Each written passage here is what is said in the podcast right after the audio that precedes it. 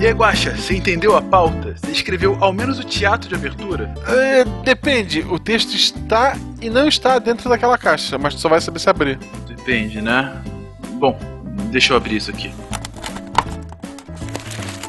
Guaxa, só tem folhas em branco dentro dessa caixa. É melhor que um gato morto, né?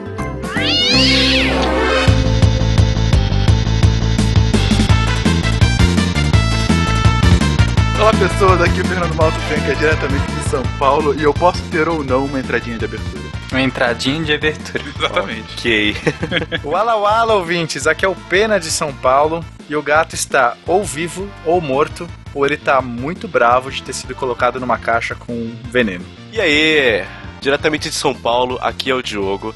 E, bom, a computação quântica e a física quântica são tão relativas que o melhor jeito de você entender é ter uma dor de barriga e estar longe do banheiro. Uma boa. Quer dizer, não é uma boa, não.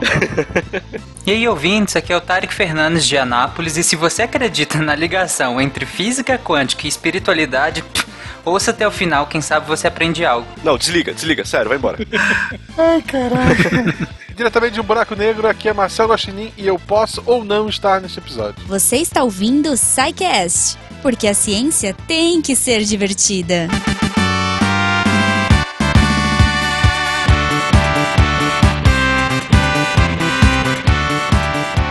Bem-vindos à sessão de recadinhos do SciCast. Eu sou o Fenka. E eu sou Marcelo Guaxinim.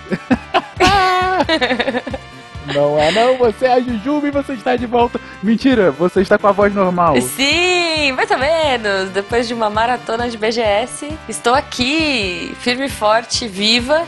E é isso aí, pronta para mais uma. Que venha a Comic Con. O que é mais impressionante é que a sua voz já estava ruim antes da BGS, como a gente viu na semana passada. né? Tava, tava um pouquinho, mas é que eu tava trabalhando muito, tava gripada, né? Então, é, mas agora tá tudo bem. Mas, Fencas, Sim. fala pra gente. Falo. Se alguém quiser falar conosco, falar comigo, ou falar com Marcelo Guaxinim, ou falar com Fernando Indelicado, ou falar com Tarek Beterraba, como essas pessoas fazem? O Beleza tem várias formas porque nós temos canais e canais por essa internet. Vamos lá, vamos enumerá-los. Ok. A forma fala que eu te escuto. Contato arroba sicast.com.br ou pelo menu contato no site. Você vai lá, manda seu e-mail, manda seu recado, manda, abre seu coração e manda sua mensagem para que a gente leia, receba, responda e todos ficamos felizes. Às vezes a gente lê aqui, às vezes só responde para você. Enfim, é aquela coisa mais direcionada, aquela coisa mais corpo a corpo.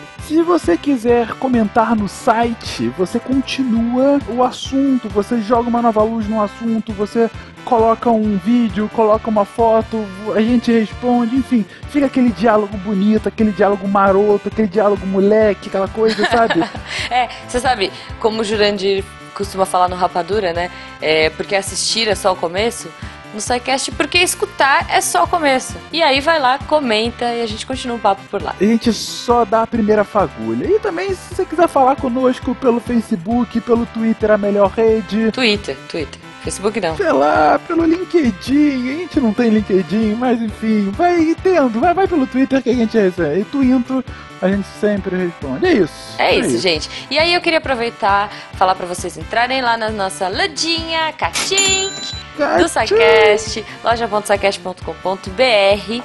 Você vai comprar produtos muito legais, muito chique ciência. Você vai ficar fino com PH. E ainda vai ajudar a gente a manter esse projeto no ar, que precisa muito da ajuda de vocês. Fiquei sabendo, inclusive, Juba, que o Chique Ciência é a próxima tendência do Primavera-Verão 2016 Olha 2017. aí, olha aí, eu fiquei sabendo também, fiquei sabendo que essa coisa de, sei lá, Marie Curie, Einstein roqueiro, né, Guaxa Newton, tá, tá chique, tá chique o negócio. A gente tá quase fazendo uma coleção completa somente com Monsters of Science, né? É isso aí.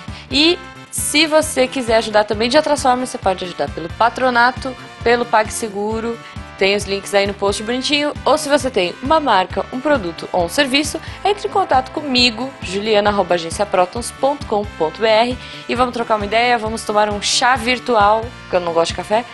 E a gente conversa e fecha a sua publicidade aqui, tá bom, meus queridos? Oh, Seja, como eu sempre digo, fale conosco, anuncie conosco, seja nosso patrono, fique conosco, mas nos ame, nos ouça e nos ame, porque estamos aqui toda sexta-feira, meia-noite um, para você, querido ouvinte, Tá nos tudo ouvir. bem, Fenca? Você tá, tá meio carente, né? Você tá, tá meio carente? Você tá precisando de um abraço?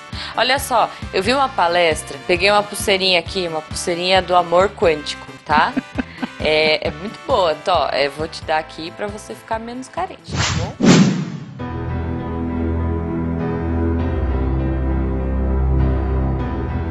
No mundo do muito pequeno, onde aspectos da realidade de partícula e onda são igualmente significantes, as coisas não se comportam de qualquer forma que possamos entender a partir de nossa experiência do dia a dia do nosso mundo. Todas as imagens são falsas e não há qualquer analogia física que nos faça entender o que vai dentro do átomo. Átomos se comportam como átomos, nada mais. John Gribben em Search of Schrödinger's Cat. Eu acho que posso afirmar com segurança que ninguém entende a mecânica quântica. Richard Feynman.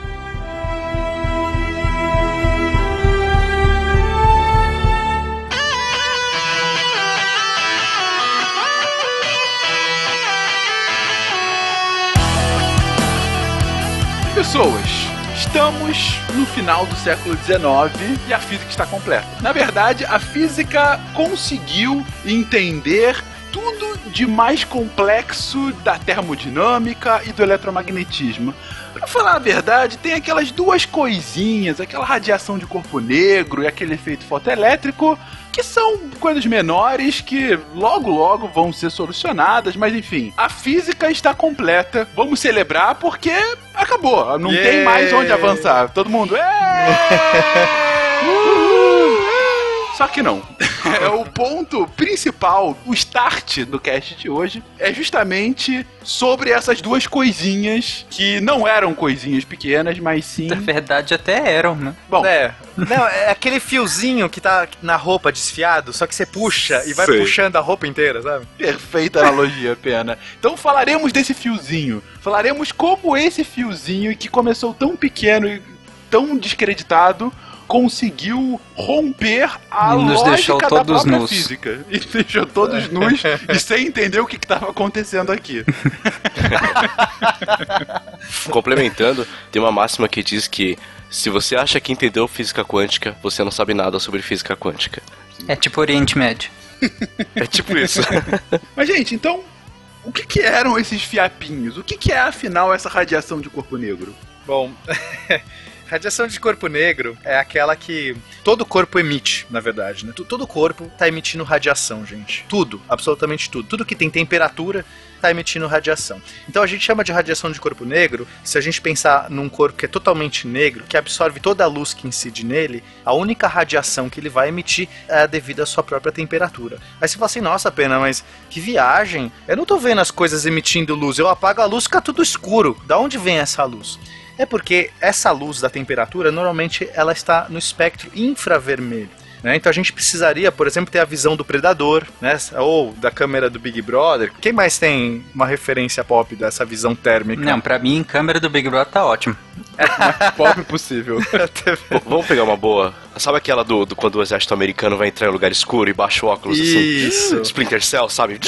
ou aquela do Silêncio dos Inocentes, né? Essa é Isso, melhor. perfeito. né? Então, essas câmeras que vêm no escuro, elas estão vendo luz. Tem alguma luz sendo emitida por todos os objetos. Essa é a famosa radiação de corpo negro. Então, basicamente, os átomos estão aquecidos, as partículas, as moléculas essas, desses corpos estão agitadas e emitem uma radiação que ela é bem característica da temperatura. Ou seja, se você muda a temperatura, esse objeto vai emitir uma radiação um pouco diferente. Então você consegue saber exatamente a temperatura do objeto medindo essa radiação. Agora, se você esquenta muito um objeto, como um carvão em brasa, o carvão está em brasa, aquela, o vermelho, aquele brilho vermelho, é porque ele está muito quente. A temperatura desse carvão chegou a passar do infravermelho e já está na faixa do vermelho. Então a gente vê a olho nu mesmo, a gente vê com os nossos olhos, tá? Mas tudo está emitindo, nós estamos emitindo, nós temos uma temperatura de 36 graus mais ou menos, né? Então a gente está emitindo, mas sei lá, sua cama, suas, as paredes do seu quarto estão emitindo o tempo todo. É legal, Pena, Você falou da questão do carvão, a gente pensa que o carvão é, é bem quente, né? Pra caramba. Só que se a gente parar pra pensar que ele acabou de romper a barreira do infravermelho pro vermelho, imagina o restante das cores. Quão grande é a temperatura. É, assim, quando eu, forjava lá as minhas espadas e tudo mais, a gente conseguia deixar até um amarelado a temperatura do aço, né? Quer dizer, tava numa temperatura absurda. Se você encosta, a gente tava com luvas, obviamente, mas se você encosta no, nesse aço que tá saindo da forja, que tá laranja, amarelo, cauteriza imediatamente. Então você perde o dedo, o braço, o que for. Tipo, cauteriza, não tem o que fazer mais. É um negócio muito quente. Mas enfim, da onde vem o problema dessa radiação? Né? Essa radiação não é um problema. O problema é que os modelos clássicos da termodinâmica previam que essa radiação deveria ser tanto mais intensa quanto maior a frequência de onda. Basicamente, é, o princípio da equipartição da energia que era o princípio vigente, que ainda é da termodinâmica, você poderia. Os corpos poderiam estar emitindo em todas as frequências possíveis e você vai ter mais energia sendo emitido em frequências mais altas, ok? Então, basicamente, você tem lá uma distribuição de partículas se movendo, agitadas dentro de um corpo por causa da temperatura. Então, você tem lá essas partículas sendo agitadas e você vai ter toda a distribuição possível de ondas emitidas. Vai ter uma que vai estar um pouco mais lenta, vai emitir uma onda mais com um comprimento de onda maior, uma outra que vai estar mais agitadinha, porque a gente está falando de estatística, distribuição estatística. Acontece que todos os modelos clássicos né, prevêem que você tem que ter mais energia sendo sendo emitida nas frequências mais altas. Só que Uhum. quando você olha para a radiação de corpo negro, não é isso que acontece. A gente vai ter um pico central e quando você vai para frequências mais altas, cai a quantidade de energia. Então não corresponde bem, a realidade não corresponde ao seu modelo. A realidade, ela previu o que a gente chama de catástrofe do ultravioleta. Ela diria que todas as coisas deveriam estar emitindo muito mais energia nas frequências mais altas do tipo ultravioleta do que nas frequências mais baixas. Só que na prática a gente não vê isso. Então esse era o primeiro probleminha. E aí, como é que foi atacado esse problema? O Max Planck, que era um físico lá que estava estudando essa questão, lá no ano 1900, ele tentou de tudo fazer funcionar. Ele pegava as equações e torcia, desdobrava, fazia o diabo. E aí ele mesmo descreve, num ato de desespero, fiz uma suposição puramente formal. De fato, eu nem pensei muito sobre isso. Essas são as palavras dele. E ele faz uma suposição de que, e se a onda, os modos de vibração, não- ele nem citou onda nesse caso, ele estava falando dos modos de vibração. Ele fez uma analogia como se fossem osciladores harmônicos, essas moléculas vibrando como se sendo pequenos osciladores. E ele falou assim: e se esses osciladores eles apenas pudessem oscilar em níveis de energia discretos? Ele tivesse quantidades mínimas de energia que ele pudesse oscilar. Ele fez uma suposição, né, no ato de desespero. Ou seja, se você não permitisse que todas as possíveis frequências ocorressem, mas apenas em quantidades mínimas de uma certa quantidade, que ele criou essa quantidade que ele chamou de constante de Planck. Hoje a variável que a gente usa é o H para representar esse número, essa constante de Planck. Então, se fossem múltiplos dessa constante de Planck, ele conseguia recuperar a prática, a experiência, porque aí você não poderia ter frequências muito pequenas sendo emitidas, a energia ia cair para essas frequências muito pequenas, você teria um mínimo de energia para cada frequência e seria exatamente a onda, o formato de onda visto na radiação dos corpos negros de verdade, naquela empírica. Mas ele não fazia ideia porque ele supôs isso, porque nenhum modelo clássico explicava essa quantização. E aí vai ser muito importante essa questão dos números inteiros, né? Na multiplicação do H. Exatamente, tem que ser sempre múltiplos inteiros desse número. Eu ainda tô com alguma dificuldade em entender o pulo do gato do Planck nessa suposição dele. Tá, vamos lá, vou, vou dar um exemplo prático. Imagina que, pela teoria clássica, eu posso ter um oscilador vibrando na energia 0, meio, 1, 1,2, 7,9, tipo, qualquer frequência possível, eu posso colocar o oscilador, ele oscila, ok? Ok. Tipo, ele não diz se só pode fazer números A, B e C, ele não diz nada. O que o Planck disse, ele falou assim, não, não, não, agora esses osciladores só vão poder oscilar nas frequências 1, 2, 3, eh, obviamente não é 1, tá? É Uhum. números de Planck. E por que que ele não pode ter um e-mail? Ah, não sei, não- eu não faço ideia. Foi um ato de desespero. Só que o fato de você colocar que os osciladores só podem estar nessas frequências quantizadas, ou seja, não pode ter quebradinho, faz com que a distribuição para as altas frequências caia vertiginosamente. Porque as frequências menores precisariam de um mínimo de energia que, se você não atinge esse mínimo de energia, você não pode oscilar nem o 1. Basicamente, você precisaria ter um monte de osciladores em meio numa alta frequência. É, ou não tem, ou tem um. Você não poderia menos. É, não existe nem a ideia de quantização da ideia quântica, da incerteza. Não existe incerteza ainda, gente. A gente tá falando da primeira ideia de quantização. O Planck só falou assim: olha, ou você chega no mínimo de energia para completar esse pacotinho, ou você não tem oscilação. Então, se você tem uma frequência muito alta, a energia seria menor do que esse mínimo e para de oscilar. Então, a gente não tem osciladores oscilando numa frequência muito alta. É assim que ele defendeu. Mas isso, essa explicação dele, ainda que ele não soubesse o motivo, ela não está contradizendo as teorias vigentes ainda da física. Na verdade, ele conseguiu encaixar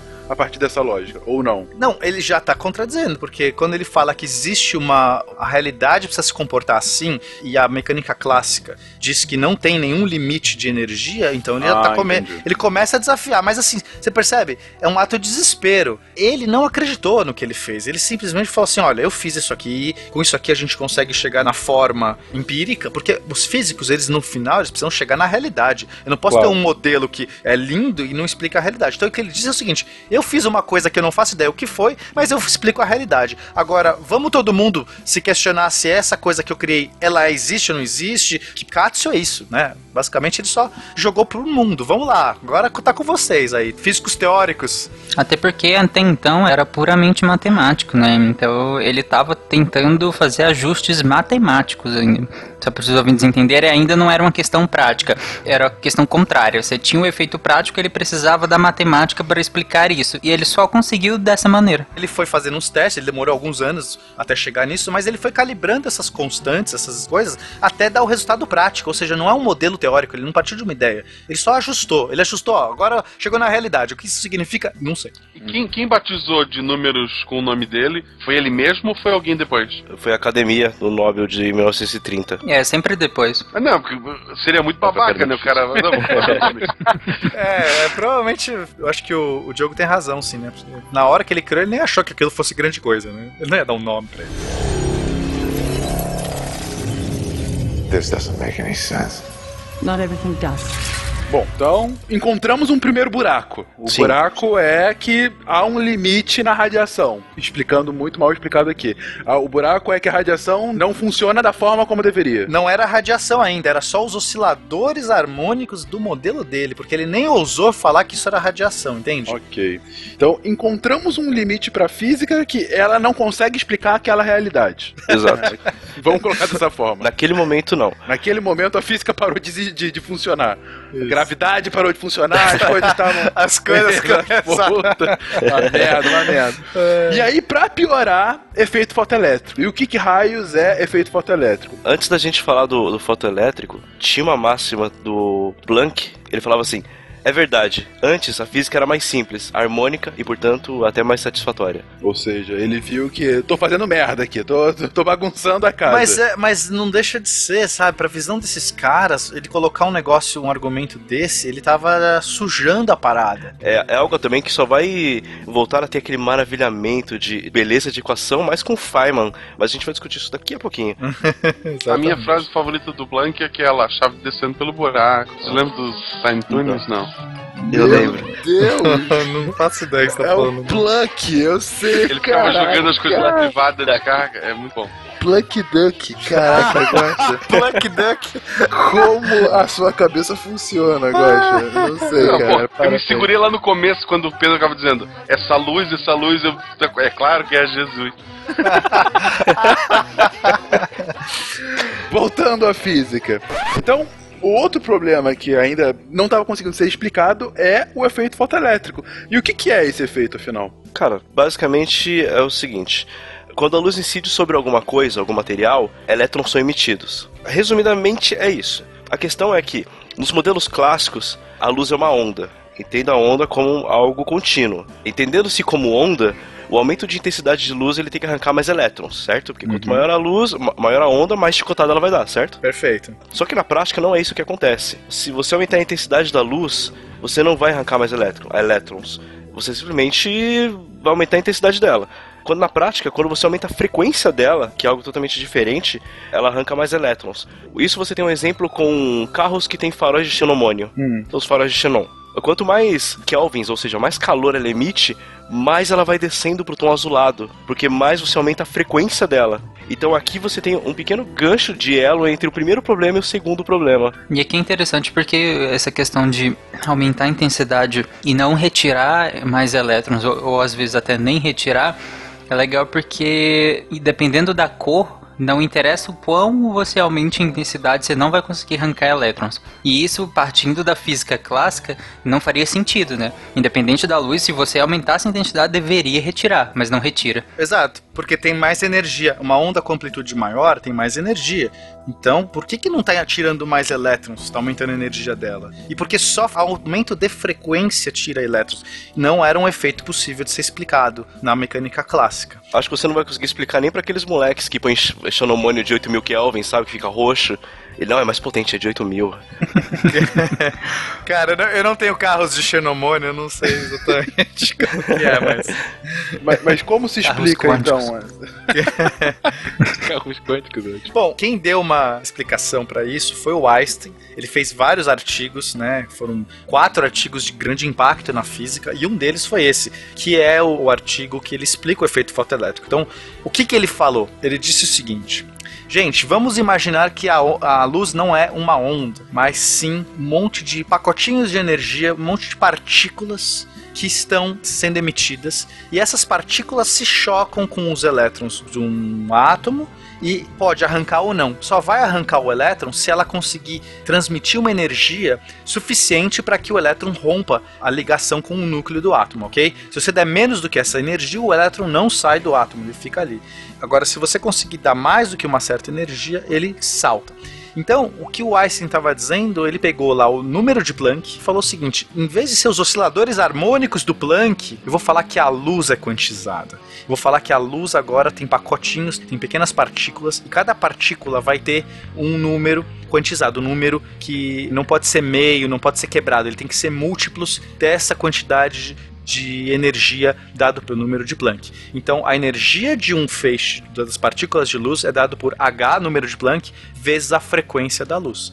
Ou seja, quanto maior a frequência da luz, cada pacotinho, cada partícula vai ter mais energia. E é por isso que você tem que aumentar a frequência para que você consiga tirar mais elétrons. Porque aumentando a frequência, cada partícula daquela luz vai ter mais energia e cada partícula, quando se choca com o elétron, portanto tem mais energia e vai tirar mais elétrons. Não adianta aumentar a intensidade da luz numa frequência baixa. Você só está aumentando a quantidade de partículas, mas não a energia de cada uma. Entende a diferença? Tô dizendo assim, agora eu tenho muito mais partículas aqui, mas cada partícula ainda tem a mesma quantidade de energia. Quando cada uma dessas partículas se choca com o elétron, o elétron fala assim: caguei pra você, não fez nada em mim. Ah, nem arranhou. Você pode usar aquela constante de a frequência é igual à velocidade da luz vezes a própria frequência em hertz. É, e logo depois ainda tem aquela fórmula que ele consegue inclusive quantizar a, a energia cinética do elétron emitido, É, né? e- e calma, calma, não vai, não vai dar um É, salto. você você tá calma, calma. Calma, Tarek. Isso vai vir daqui a pouco.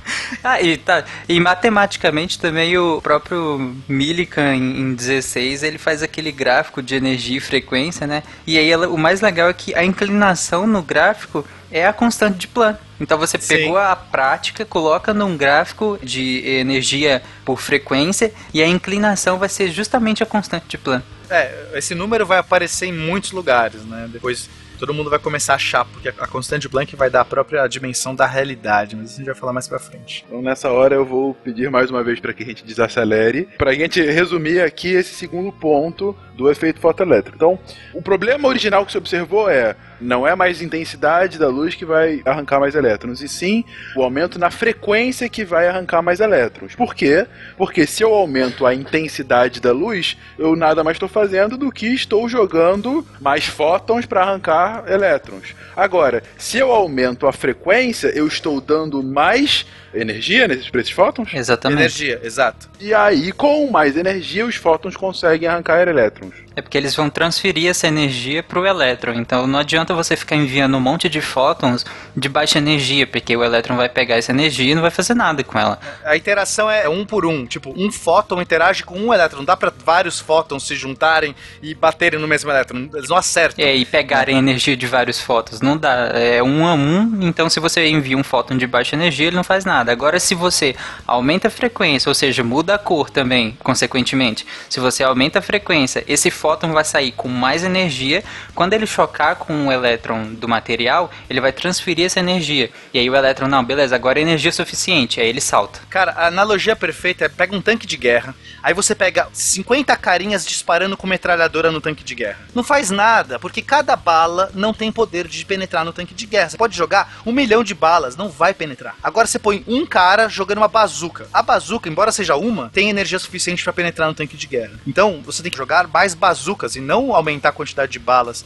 Entendeu? Não, no caso, você tem que aumentar o seu poder de fogo. Seu poder de fogo. Então aumenta a frequência. Exatamente. Dá um upgrade da metralhadora para uma bazuca. Ou Isso. da bazuca para uma bomba atômica. Isso. Isso é aumento de frequência. Só que no modelo clássico não tem nada disso. O Einstein que disse que agora existem partículas, olha só, ele tá colocando as, as balas nessas metralhadoras, não eram metralhadoras antes, eram luz, eram ondas. E agora essas balas, a energia de cada bala vai ser dado por essa relação aí, H de Planck. Imagina que louco pra, pra eles imaginarem do tipo, se eu, eu tenho uma luz bem fraquinha, vamos pensar assim, eu tenho um vermelho bem fraquinho, aí eu vou lá e coloco um vermelho bem forte, é, mantendo a mesma tonalidade, né? Mas é, é, agora eu tenho um vermelho bem forte e não faz diferença nenhuma. Agora se eu mudo de cor, faz. Mesmo que seja um azul fraquinho. Exato, imagina que louco você pensar, não, só mudou a cor.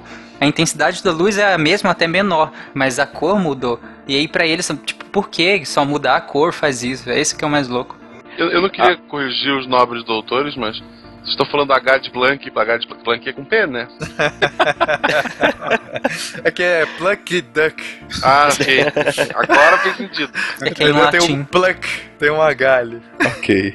Então, temos a explicação que não bate com a física clássica, Exato, com a física newtoniana. com a física newtoniana, ou seja, temos um problema no reino da Dinamarca. Ó, pra ser honesto, assim, na teoria de Newton, a luz até era corpuscular, né? A gente já falou isso no cast de Newton. Sim. Mas ela foi abandonada porque quando chegou na parte do eletromagnetismo, foi claramente visto vários efeitos, a experiência de fendas, que claramente a luz tinha caráter ondulatório. Então eles abandonaram qualquer coisa, princípio de Huygens, inclusive, do caráter ondulatório da luz, e aí eles viram que a luz claramente era uma onda, e por isso formularam a ideia do éter, que a gente já citou também aqui, que existia um éter para luz poder sair do Sol e chegar até aqui, não podia atravessar o vácuo.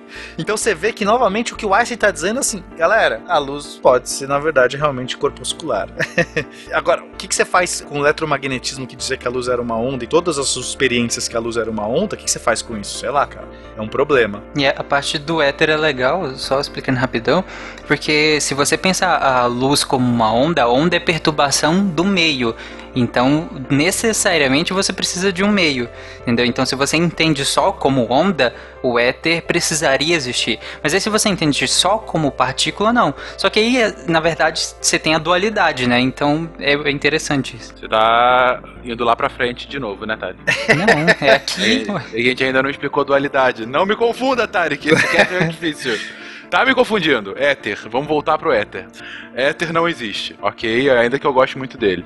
Mas, então chegamos com esses dois pontos. E o que que eles impactam para outros modelos científicos em vigência? Bom, vamos falar um pouco então do modelo do átomo, que isso vai ter.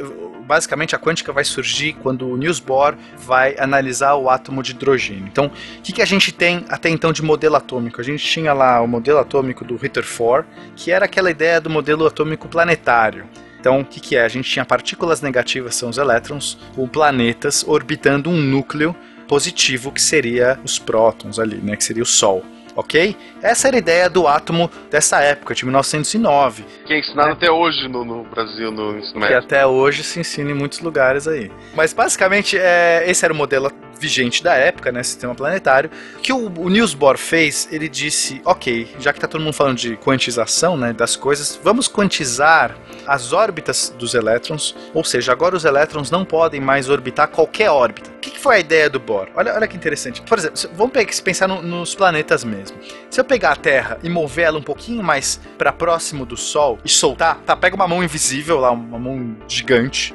Pega a Terra, agarra a Terra, move ela, sei lá, uns mil quilômetros mais perto do Sol e solta. Ela continua girando ali na- numa nova órbita, ok? Uhum. Não tem nada que diz que a Terra não pode girar a mil quilômetros a menos, ou a mil quilômetros a mais, ou a 10 mil quilômetros a mais. Qualquer órbita é órbita. Basicamente, a gente pode ter planetas orbitando em qualquer lugar. O, o Bohr, ele falou assim: não, o elétron só pode orbitar ou aqui, ou ele tá, sei lá, 10 quilômetros, vou usar uma medida aleatória, tá, gente? A 10 quilômetros, ou ele tá a 15, ou ele tá a 18, ele não pode estar no meio desse caminho. Ele diz assim: você só pode estar aqui, aqui, aqui, aqui. Né? Você fala que coisa esquisita, por que, que ele tá fazendo isso? Ele tá fazendo isso porque ele precisa explicar uns problemas muito graves do modelo planetário.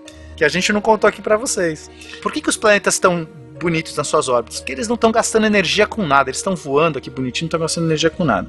O problema é quando você coloca uma partícula carregada como um elétron girando ao redor de um próton, essa partícula está acelerando, tá, gente? Porque ela tem uma aceleração centrípeta. A gente aprende lá na física clássica, objetos que estão girando têm uma aceleração centrípeta. Um objeto carregado num campo acelerando, ele irradia. As equações de Maxwell prevêem que esse fucking elétron tem que irradiar. E se ele irradia, ele perde energia. E se ele perde energia, a sua órbita diminui, diminui, diminui e ele se choca no núcleo. Vocês estão entendendo que se o elétron ele pode orbitar qualquer órbita, ele ia irradiar para sempre até o momento que ele se choca. É, ele ia espiralar, né? De- Deixa, deixa eu dar um exemplo legal. Imagina o Guaxa nu, sentado numa cama elástica bem no meio. Eu posso mandar foto, se quiser ilustrar um pouco. Eu preciso da cama Ok. elástica. Ok, eu tirei a parte da nudez, mas vamos lá. Agora imagina que você pegou algumas. uma bolinha de ping-pong e jogou ela assim, de lateral pra ela girar em volta dele. Vai chegar um determinado momento que ela, ela vai girar em torno dele até que ela vai. Não vai! Ela vai girar e vai tocar esse corpinho. Vai tocar esse corpinho. sabe? que medo. É. Tá, ok. Você diz assim, você joga ela um perpendicular, assim, né? Você não joga direto pra ele, você joga pra ela entrar numa órbita. Exato. dele. Ela girar em volta, né? A massa do guache é tão grande assim que faz uma bolinha Eu vou girar. mostrar qual é a massa grande daí. Ok.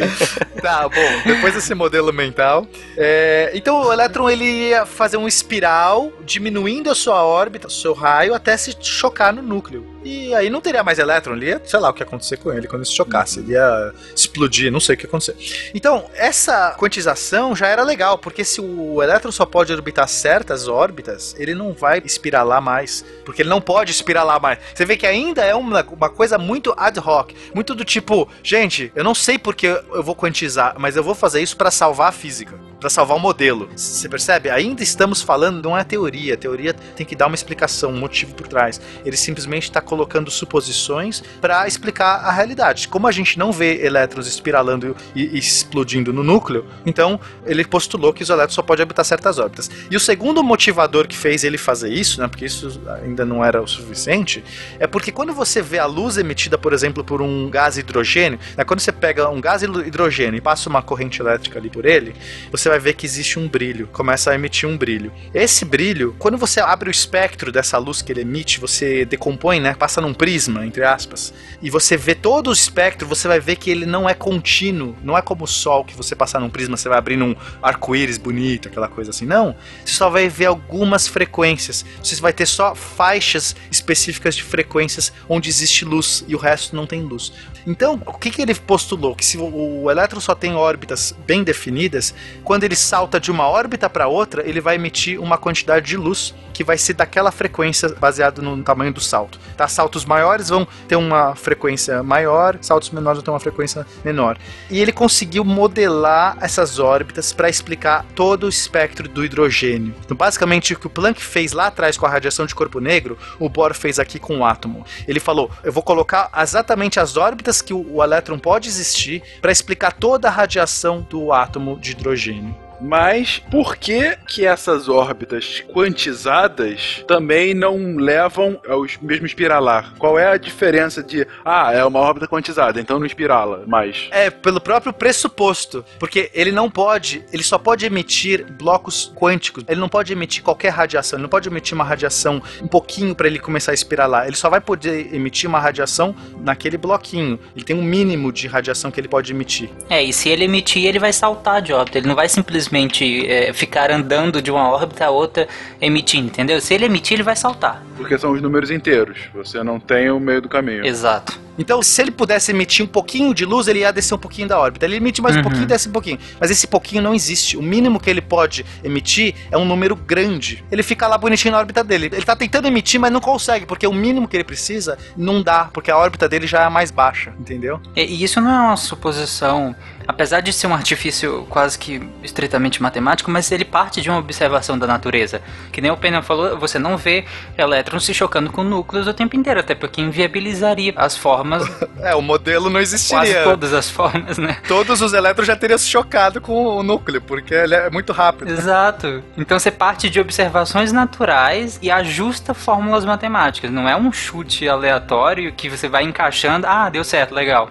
É assim, ó, vamos pensar que o Bora, 1930, Olha que legal. 1900, Planck sugeriu uma quantização tirada da cartola. O Einstein, em 1905, falou que talvez a luz fosse partículas que tivessem mínimo de quantidade de energia. Aí o Bohr falou, cara, eu tenho um átomo aqui que está emitindo luz que só tem frequências bem definidas. Cara, eu vou pegar essa ideia que está nova, ninguém sabe o que é, mas eu vou pegar essa ideia nova e jogar aqui nesse meu modelo. Vou tentar fazer explicar. Cara, explicou. Você vê que é uma escadinha. Um pega a ideia do outro, mas ah, isso aqui não sei se é verdade. Vou pegar e joga. E quando joga e dá certo, é mais uma evidência.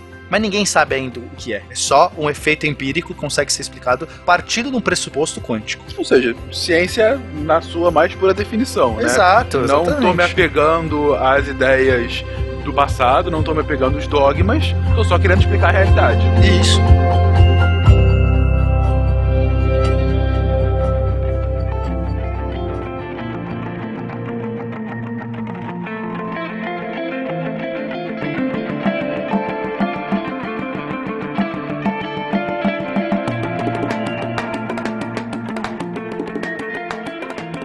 Beleza. Então, chegamos aqui e então o Quantum nesse momento começa a ser explicado empiricamente, mas sem uma teoria do porquê aquilo. Ou seja, eu explico como, mas não o porquê. Isso. Não existem teorias ainda. Ok. E quando é que vão existir essas primeiras teorias? É, a primeira teoria, que não é bem uma teoria, mas ela já dá um corpo maior, e quando eu falo corpo, quero dizer que ela vai estender o conceito, vai ser dado pelo Louis de Broglie, que, primeiro que ele era um duque, isso é legal, o cara, tipo, ele era nobre, né? O cara era duque de, de Broglie. E segundo que as pessoas, você vai ouvir muita gente falando, principalmente no meio físico, é Louis de Broglie. E essa pronúncia tá errada, tá? Então, assim, se você ouvir um de Broglie aí no meio, ou de Broglie, você sabe que é esse cara que a gente tá falando. Agora pronuncia o nome, Diogo, vai lá. Louis de Broglie. Agora eu vou só falar Louis de Broglie, né? Cara, eu não vou passar vergonha.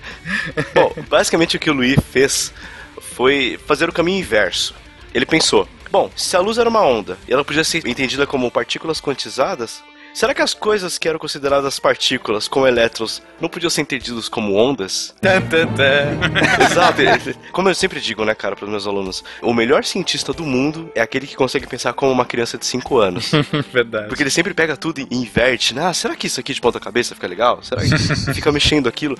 Até você chegar numa conclusão coerente.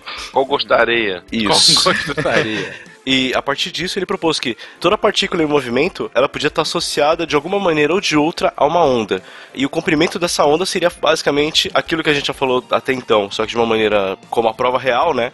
Que é a função da massa e velocidade, ou seja, que o momento é igual a massa vezes velocidade. Momento igual a massa. Isso aí a gente aprende em física de colégio. Isso. Exato. Então, assim, o trabalho dele vai ser o seguinte: ele vai tentar associar um comprimento de onda a qualquer coisa que tenha momento. Ou seja, qualquer coisa que tenha massa e velocidade, ok? Então vamos pensar uma bolinha de ping-pong, sei lá. Bolinha de ping-pong tem massa e se ela estiver voando, ela tem velocidade.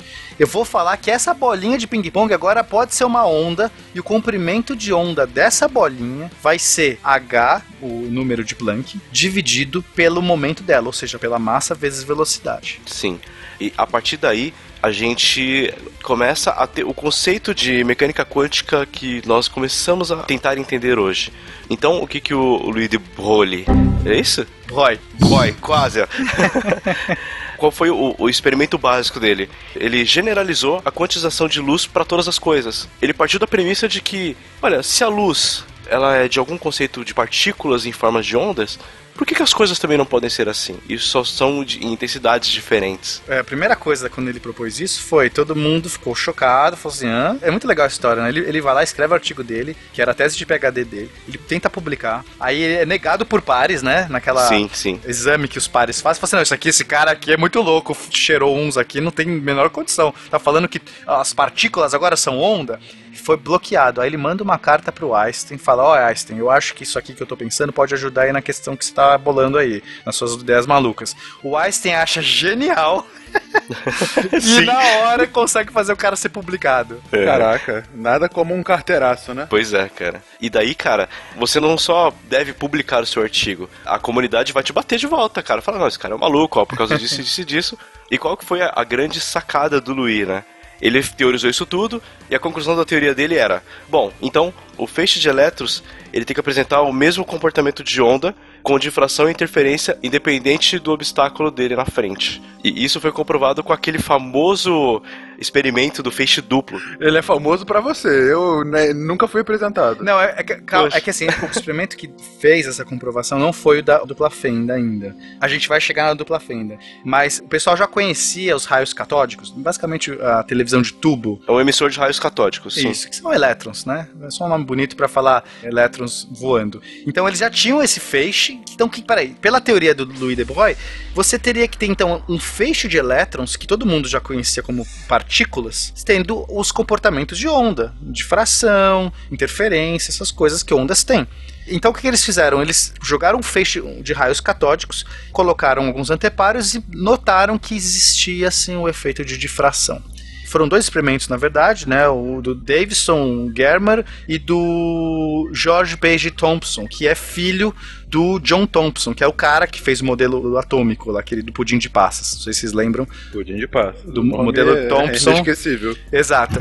Esse é o filho dele. E o filho dele foi lá e conseguiu notar que existiam realmente que os elétrons tinham esse comportamento. E aí o Louis de Broglie caiu nas graças da física, porque era absolutamente revolucionário o que ele estava propondo, conversava com as últimas ideias de quantização e mais do que isso, estendia isso. Então começava a ser um início de uma teoria. Ele começava a dizer assim, gente, o que a gente está vendo como quantização é porque as coisas são assim, não é um- uma exceção da natureza. Tudo é onda partícula. Você vê como isso muda? O que você pensava que era um elétron não é mais um elétron. Ele também é uma onda. Mas aí você fala assim, caralho, se a gente faz experimentos, alguns experimentos de elétron, e ele é onda, é partícula, claramente, e outros ele é onda, e a luz às vezes é onda, porque a gente sabia que a luz era onda e agora ela é partícula. O que katsu é essa dualidade? As coisas são o que? Ondas ou partículas? Essa é uma pergunta honesta, né? E aí, então, tipo, basicamente a resposta é que as coisas são as coisas. A gente encaixa elas como ondas e partículas dependendo do, do experimento, da forma como a gente tenta medir. Mas as coisas estão meio cagando porque a gente acha. Basicamente, a gente tem dois jeitos de ver as coisas, dois filtros. A gente pode ter um filtro onda e um filtro partícula. Só que eh, as coisas, as- elas passam por esses dois filtros, depende de como você põe o filtro na frente, né? Mas é, é tão interessante essa questão da onda partícula que a gente pode usar isso para objetos macroscópicos. E funciona. Então, por exemplo, uma pessoa arremessando uma bola de beisebol, ok? Então pega lá o pitcher, lá, o cara do beisebol arremessando uma bola de beisebol. No momento que ele arremessa a bola de beisebol, você pode propor que essa bola é uma onda. Aí você fala assim, se ela é uma onda, que comprimento de onda ela tem? E quando você faz essa conta, né, o comprimento de onda vai ser o h de Planck dividido pelo momento, você vai chegar num número de 10 a menos 34 metros. O que é 10 a menos 34 metros, Fencas? Pequeno pra cacete. muito, muito pequeno. Cara, não sei, menos 34? É Puta. 0,000034 um metro. É tipo, Mas você sabe qual é o da escala? Nano, é, enquanto Não, não nano- tem, não tem, não, não tem nome. Não tem, 34. não tem nome. É, mili é 3, micro é 6, nano é 9, 34 não tem. Tipo, se tiver, não me informaram. Basicamente, o que o Louis de Broglie, né, com essa teoria, estava mostrando é que a gente não tem como ver objetos macroscópicos grandes como onda simplesmente porque os comprimentos de onda são muito pequenos. Mas não é que eles não são. Então, assim, a gente vai ver o caráter corpuscular deles muito evidenciado. Então, uma bola de beisebol vai ser sempre partícula, né? Vai ser sempre corpuscular, não vai ter o caráter de onda, não vai sofrer difração, não vai sofrer interferência, não vai se propagar no meio, não vai ter esses caráteres de onda, porque ela é uma onda de comprimento de onda menos 34 metros.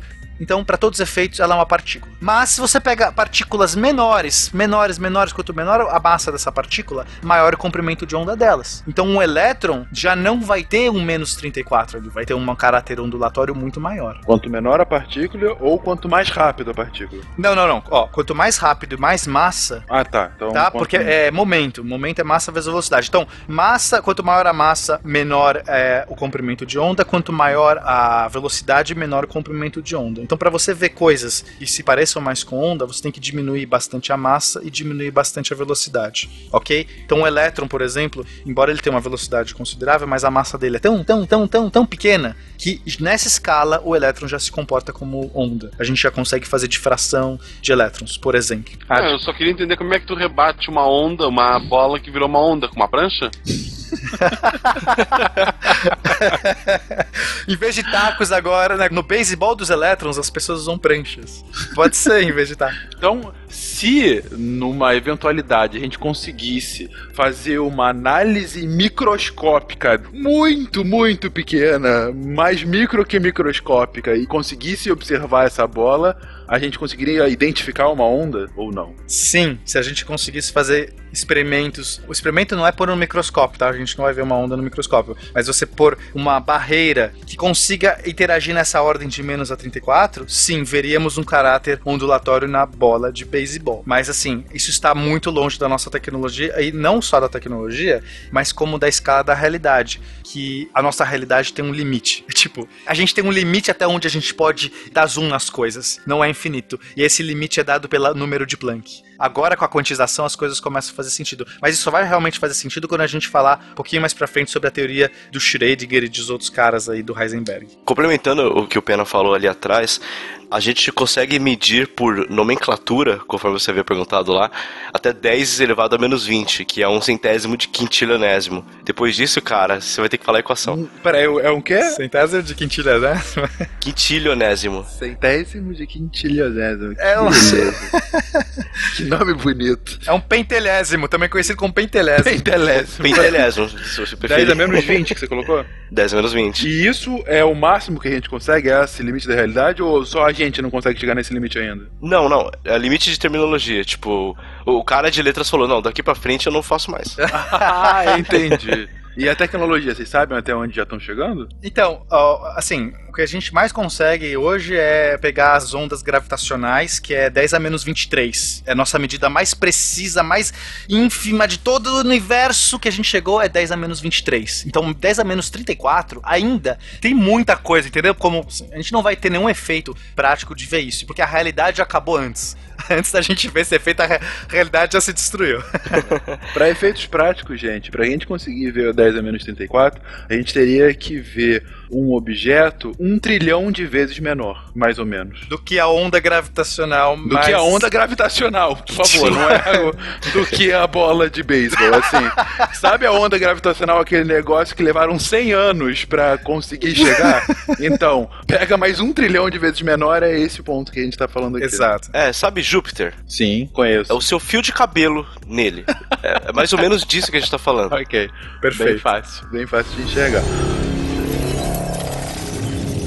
This doesn't make any sense. Not everything does. Então, isso explica porque a realidade, tudo que é macroscópico, nossa realidade é macroscópica, ok? As pessoas começaram a explorar o mundo quântico agora, mas toda a realidade, toda a física clássica é macroscópica. Então isso explica porque a realidade é corpuscular, porque você, o Newton, quando ele fez as equações de Newton, colocou força igual a massa vezes aceleração, ele não colocou onda, ele não fez uma mecânica ondulatória, porque todos os efeitos eram macroscópicos. Agora, essa coisa já precisa ser repensada, porque se tudo é onda partícula, e quando a gente estiver falando falando dos micronésimos nos átomos, essa coisa não é mais ignorada. A realidade ondulatória da matéria não pode mais ser ignorada nos limites que a gente está chegando. E aí o Schrödinger aparece nessa história. O grande sádico da física que fica matando gatos só pra provar experimento. Mentira, gente. Isso aí é um experimento mental dele. Mas qual é a do Schrödinger, além de maltratar gatos? O que mais ele faz da vida? Vamos Cara, lá. O negócio do gato é o de menos né, da carreira do Schrödinger. Mas é por onde ele ficou imor- imortalizado na cultura pop. Com certeza, cara. Até o fim desse bloco você vai ficar horrorizado, então. Vai. Nossa, além de gatos, ele maltrata outros animais, é isso? É, né, maltrata a humanidade, basicamente. É. Bom, tudo começou quando ele pegou um comentário do Peter Debye, que o Peter Debye falou o seguinte: se as partículas poderiam se comportar como ondas, então elas devem obedecer a alguma equação de onda. Ok. Os físicos já conheciam equações de onda, né? Isso já era uma coisa conhecida. Então o Schrödinger falou assim: hum, conte-me mais sobre essa ideia. Eu, ele foi lá e resolveu pôr, criar uma onda, né? Que ele chamou de psi. Então vai ser a onda que ele vai usar, o símbolo que ele vai usar é o psi, é, o psi da psicologia, né? É, o mesmo da psicologia, aquela tacinha pra cima. a Assim. letra grega lá, ele resolveu fazer uma equação de onda, basicamente partindo do princípio da conservação da energia, tá? Então assim, ele não tá usando mecânica newtoniana, não tá usando nada, ele tá usando simplesmente um princípio, o princípio da conservação da energia, que é um princípio bastante estabelecido na física, né? Uma coisa que ninguém tem muita dúvida. Então ele foi lá e colocou, bom, se existe o princípio da conservação da energia e usando essa quantização do De Broglie, né, essa equação que o De Broglie colocou, de como que a gente quantiza, como a gente dá o comprimento de onda de todas as partículas, ele jogou isso numa equação, a famosa equação de Schrödinger, e chegou na primeira teoria, chegou num modelo. Aí o que acontece? né? O que, que essa equação leva? Primeiro de tudo, que ele tentou fazer essa equação relativística. Nessa época, a gente está falando da década de 20, já se conhecia a teoria da relatividade, né? Especial e a, e a geral. E então ele queria usar o que era mais de novo em tudo. Ele foi lá e tentou fazer uma equação relativística. Só que ele falhou miseravelmente. Ele tentou, tentou, tentou, mas era muito difícil. Só quem vai conseguir resolver esse problema é o Dirac, né? Alguns anos depois. Então ele falou, abriu mão da velocidades altas, né? Ele falou assim: ah, não consigo resolver para velocidades altas porque adicionava um tensor a mais na equação, o quadrivetor. E aí ele jogou fora tudo isso, ficou com uma física mais sem as correções relativísticas, mas ele chegou numa equação muito interessante, uma equação de onda. Então basicamente se joga uma onda lá e ele vê como essa onda evolui no tempo. Essa equação, ele não sabia o que ela representava na prática, porque era uma onda. Ele não sabia, sabe, mas onde a partícula dessa onda, onde tá, não interessa. O salto legal dessa teoria dele é que ele, se você resolvia o átomo de hidrogênio nesse modelo, você conseguia obter os níveis quânticos do modelo de Bohr. Você conseguia ter os níveis de energia, as órbitas possíveis para que o átomo de Bohr funcionasse. E aí, Fencas, eu preciso fazer um parênteses para explicar uma coisa que eu acho muito maravilhosa. E que, assim, acho que se os ouvintes entenderem isso, já vai ser uma explosão de cabeça. Eu vou explicar agora um novo retrato por que as órbitas dos elétrons só podem existir naqueles níveis quantizados. Lembra que o Bohr falou Sim. só pode existir aqui, aqui e aqui. Foi inclusive a minha pergunta. Exato. Então, assim, com essa equação de Schrödinger, usando o princípio do De Broglie, a gente vai conseguir finalmente entender por que, afinal, só são essas órbitas. Por que afinal é então? Vamos pensar no elétron agora sendo uma onda, ok? Uhum. Indo, assim, uma senoide, ok? Subindo e descendo, assim. Beleza. Uh, uh, uh. Então ele tá andando, quando ele tá andando no espaço, ele tá fazendo assim, oin, oin, oin, oin. Vocês conseguem imaginar isso? Ó, com esse barulho, inclusive. Com esse Vamos barulho, lá. né? O barulho é bem característico. Aham. Agora imagina um elétron girando ao redor do núcleo, do átomo. Ele tá andando, girando e fazendo essa oin, oin, oin, oin, oin, oin, oin. De repente ele volta pro mesmo ponto inicial, ok? Sim. Se ele tá girando, ele vai chegar no mesmo ponto inicial.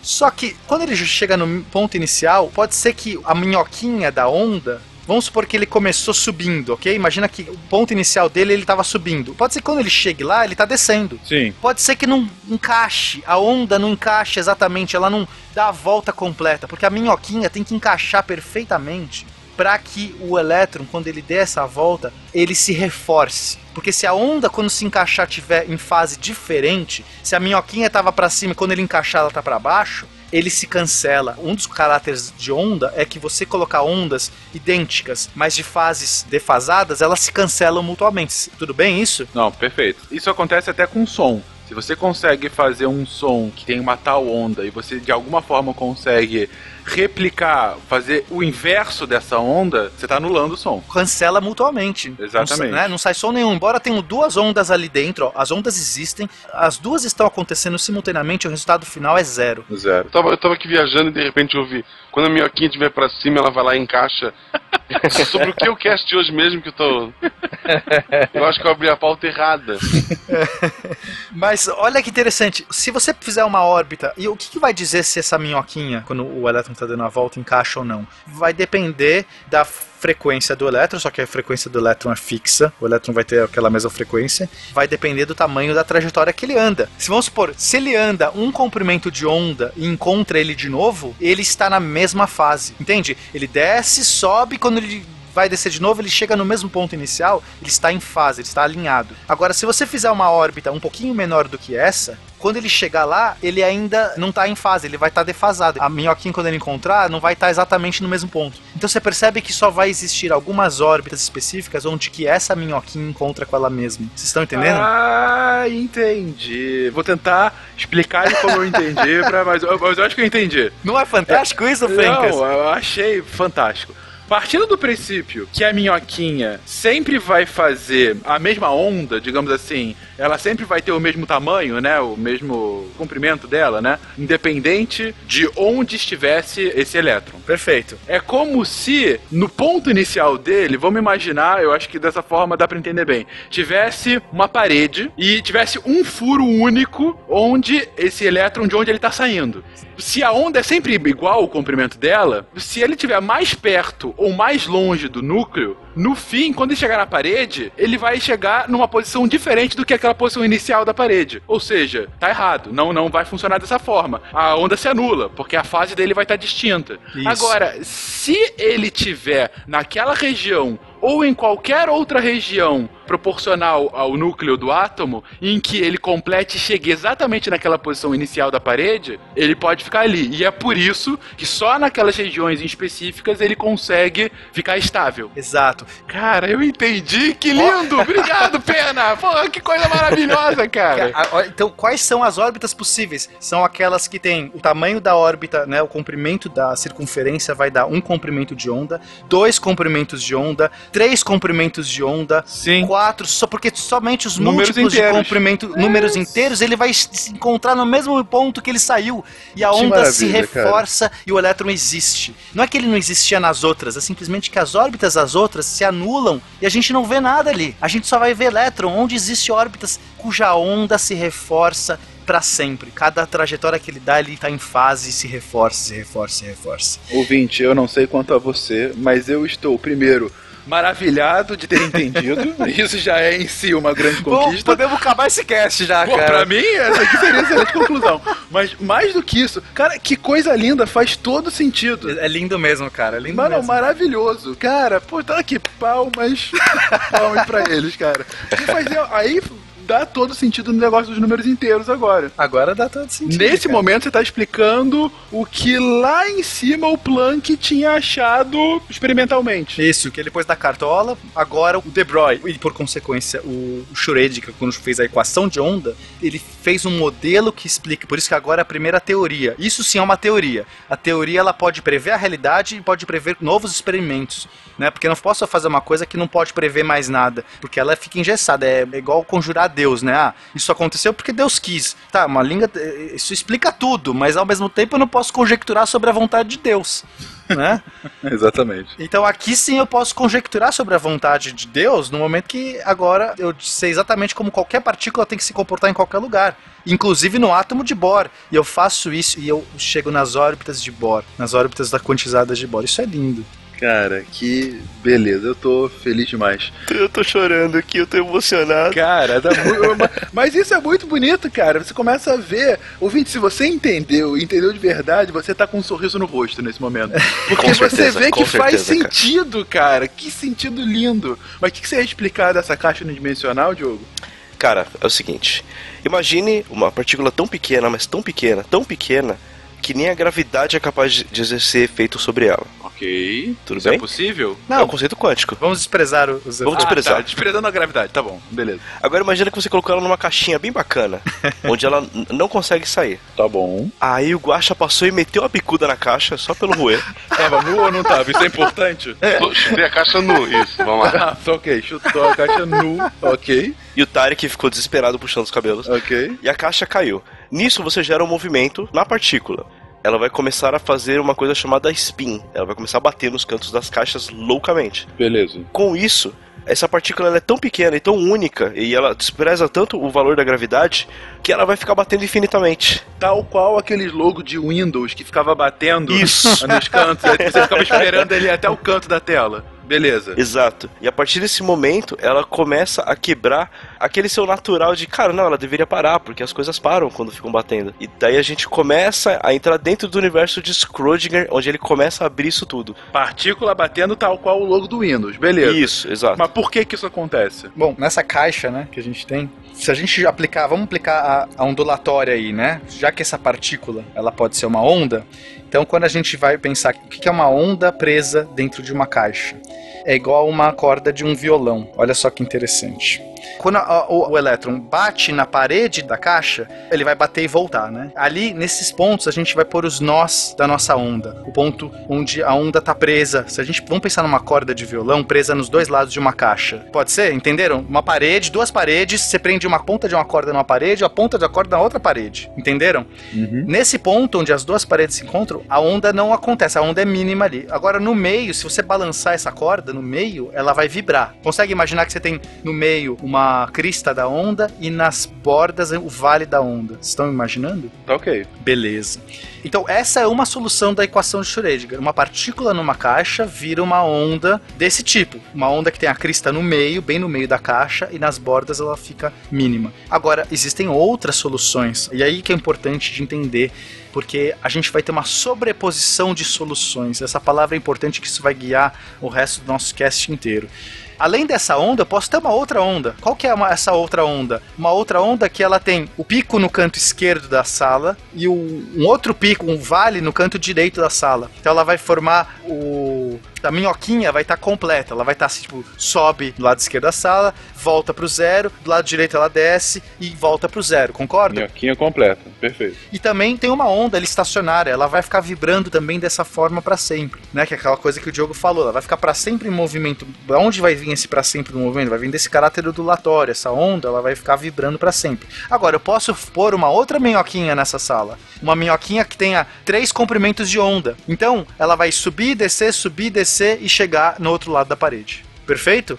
Eu posso ter uma minhoquinha com uma frequência maior ainda. Sobe, desce, sobe, desce, sobe, desce, sobe, desce, chega do outro lado da parede. Eu tenho uma sobreposição de possíveis soluções de ondas que cabem nessa caixa, ok? Tudo bem? Tá bom. Beleza, então a equação de Schrödinger, a onda que ela vai descrever, vão ser todas essas somadas. Assim como a gente faz com som, imagina uma orquestra tocando, cada um tá tocando um instrumento, uma nota, mas esse som todo vem combinado, somado na sua orelha. O som que você escuta é a sobreposição do baixo, do piano, do trompete, você tá ouvindo todos os sons juntos, mas é uma onda só. O ar está sendo vibrado no seu tímpano por uma onda que é a somatória de todas essas ondas. A equação de Schrödinger vai dar uma onda numa caixa que é a somatória de todas as possíveis ondas que um elétron, né, seja lá que se esse elétron nessa ondulatória de De Broglie seria que ele não sabe, o Schrödinger não sabe ainda o que é essa equação de onda, gente. Ele não sabe, mas o que importa é que ele criou esse mecanismo, joga numa caixa unidimensional e você tem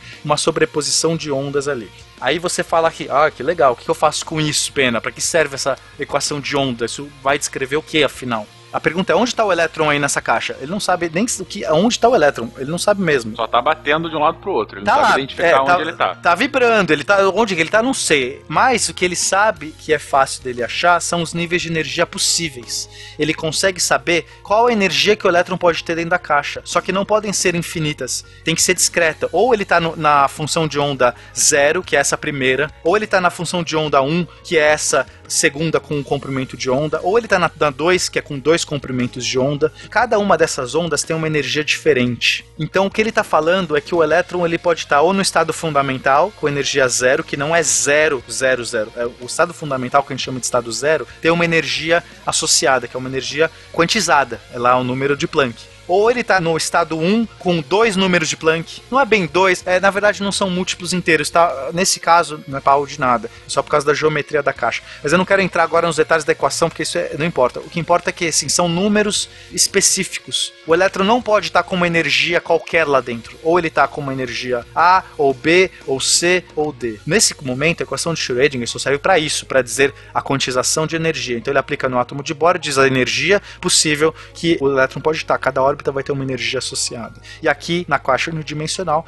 Agora, se você perguntar onde está esse elétron, ele não sabe dizer ainda. Tá bom. Tá? Então guarda esse exemplo. Provavelmente a gente vai precisar voltar nele depois. Ok. Vocês complicaram um pouquinho mais do que estava muito claro pra mim, mas tudo bem. A gente tá indo pra algum lugar. Ó, vai, só pra deixar um resumão aqui da- do Schrödinger, ok? O que, que o Schrödinger fez? Ele falou, cara, se tudo é onda partícula, eu vou, em vez de jogar equações de partícula, eu vou jogar equações de onda. Criou uma onda dele, a psi, que ele tirou da caixa dele, não importa, deu um nome bonito, pôs na, na conservação da energia, e quando ele aplica essa equação para o átomo de Bohr, ele prevê níveis quantizados do onde o átomo está. E são exatamente aqueles onde a cobrinha encontra o rabo dela, beleza? Uhum. Quando você joga isso numa caixa, não pode existir qualquer tipo de onda numa caixa. As únicas soluções de onda são aquelas que tem o zero nas bordas da caixa. Então você vai ter a onda zero, a onda 1, a onda 2 e uma coleção de ondas. Onde está o elétron nisso? Ele nem sabe o que é o elétron ainda. O elétron é essa onda, mas fisicamente onde está esse elétron não sabe. O que ele sabe é que ele só pode estar com energia cinética A, B, C ou D. Não pode estar com qualquer energia cinética. Ele tem que estar com uma energia cinética bem definida. Isso tá ok, isso tá ok. É só Beleza. isso que a gente precisa por enquanto, porque aí vai entrar as, as interpretações de Copenhagen e vai ser uma zoeira. Mas aí faltou um ponto importante aí pra vocês explicarem. O que, o gato tem a ver com isso?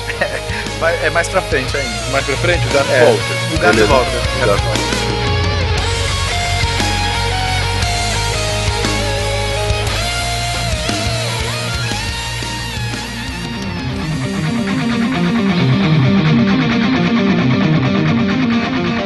A escola de Copenhagen é um mundo à parte, onde tivemos o clássico Werner Heisenberg, aquele cara que fazia metal, que não, quer dizer, ele trabalhava com a sua própria formulação quântica.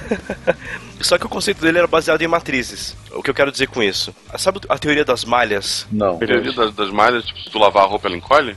Teoria das- eu também não conheço a teoria das Imagine mãos. que tudo ao seu redor Hum. é formado por grandes malhas, eu quero dizer ângulos x e y, só que eles apontam ao mesmo tempo para todas as direções. Então, não importa qual posição você se coloque, você está pressionando a malha. Nem que você empurre a mão para o seu, para cima, você está empurrando uma malha de certa forma. Tá, Entendeu? beleza. Então ele estava tentando colocar isso para formular sistemas observáveis quânticos, ou seja, maneiras de se observarem as coisas. Então, com essas equações que o Heisenberg usou, ele conseguia explicar direito toda aquela teoria do Bohr lá atrás. Tá bom. Ele conseguiu uma explicação paralela ao que foi dada pelo Schrödinger. Exato. E daí, um pouco depois, o Schrödinger, ele publicou o trabalho dele, utilizando aquelas equações de onda que o Ben explicou até agora. Daí começou a rolar aquela tretinha básica, né? Ok, porque ele tava dando uma explicação que poderia também ser verdade, mas a partir de um outro ponto de vista. Exato. Então ficou de um lado Heisenberg e Bohr defendendo uma forma de ver as coisas e o, o Schrödinger com Einstein defendendo de outra maneira. Ok, briga de gigantes. Briga de conceitos ali, né? Uma briga natural Exatamente. científica.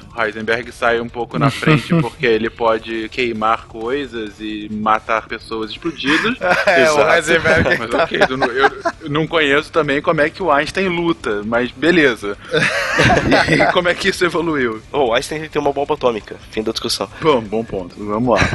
Bom, na verdade, essa disputa não ficou muito longa, porque o Schrödinger, o gênio que é, grande mestre, salve, salve, ele conseguiu provar matematicamente que as duas abordagens, no fim das contas, eram, elas eram equivalentes. Ou seja, são duas perspectivas diferentes sobre o mesmo problema. Exatamente, mas é, uma vez que ele fez isso, foi ótimo, porque aí os físicos pararam de ficar brigando pra falar qual que era a melhor das interpretações, né? Eles falaram assim, ok, vai tanto faz, as duas são iguais, a gente pode avançar na discussão. Eu acho que isso era o mais importante. Mas essa escola, a gente vai chamar de escola de Copenhague, porque tanto Bohr quanto o Heisenberg eram dinamarqueses, mas a gente está falando de um grande polo científico da época. Né? A Dinamarca era um grande polo científico, e em especial essa galera que estava pensando sobre o átomo, sobre a quântica, tinha muita gente boa lá. Então vai ficar realmente uma escola dinamarquesa. Eles deram uma interpretação, que foi chamada de interpretação de Copenhague. O começo de uma nova briga que ia assombrar para sempre o Schrödinger Schrödinger, e daí a gente vai ver o, gato de Schrödinger mais pra frente, começou com Max Born, que era da escola de, de Copenhague, trabalhava com Heisenberg, nesse modelo de matrizes, e ele resolveu falar que ele pegou lá a equação de Schrödinger e falou assim: ó, tá vendo essa onda aqui que se chamou de psi, que você não sabe exatamente o que ela é? Ele falou: essa onda eu vou interpretar ela como sendo uma amplitude de probabilidade. Olha esse truque. Nunca mais o Schrödinger dormiu depois disso.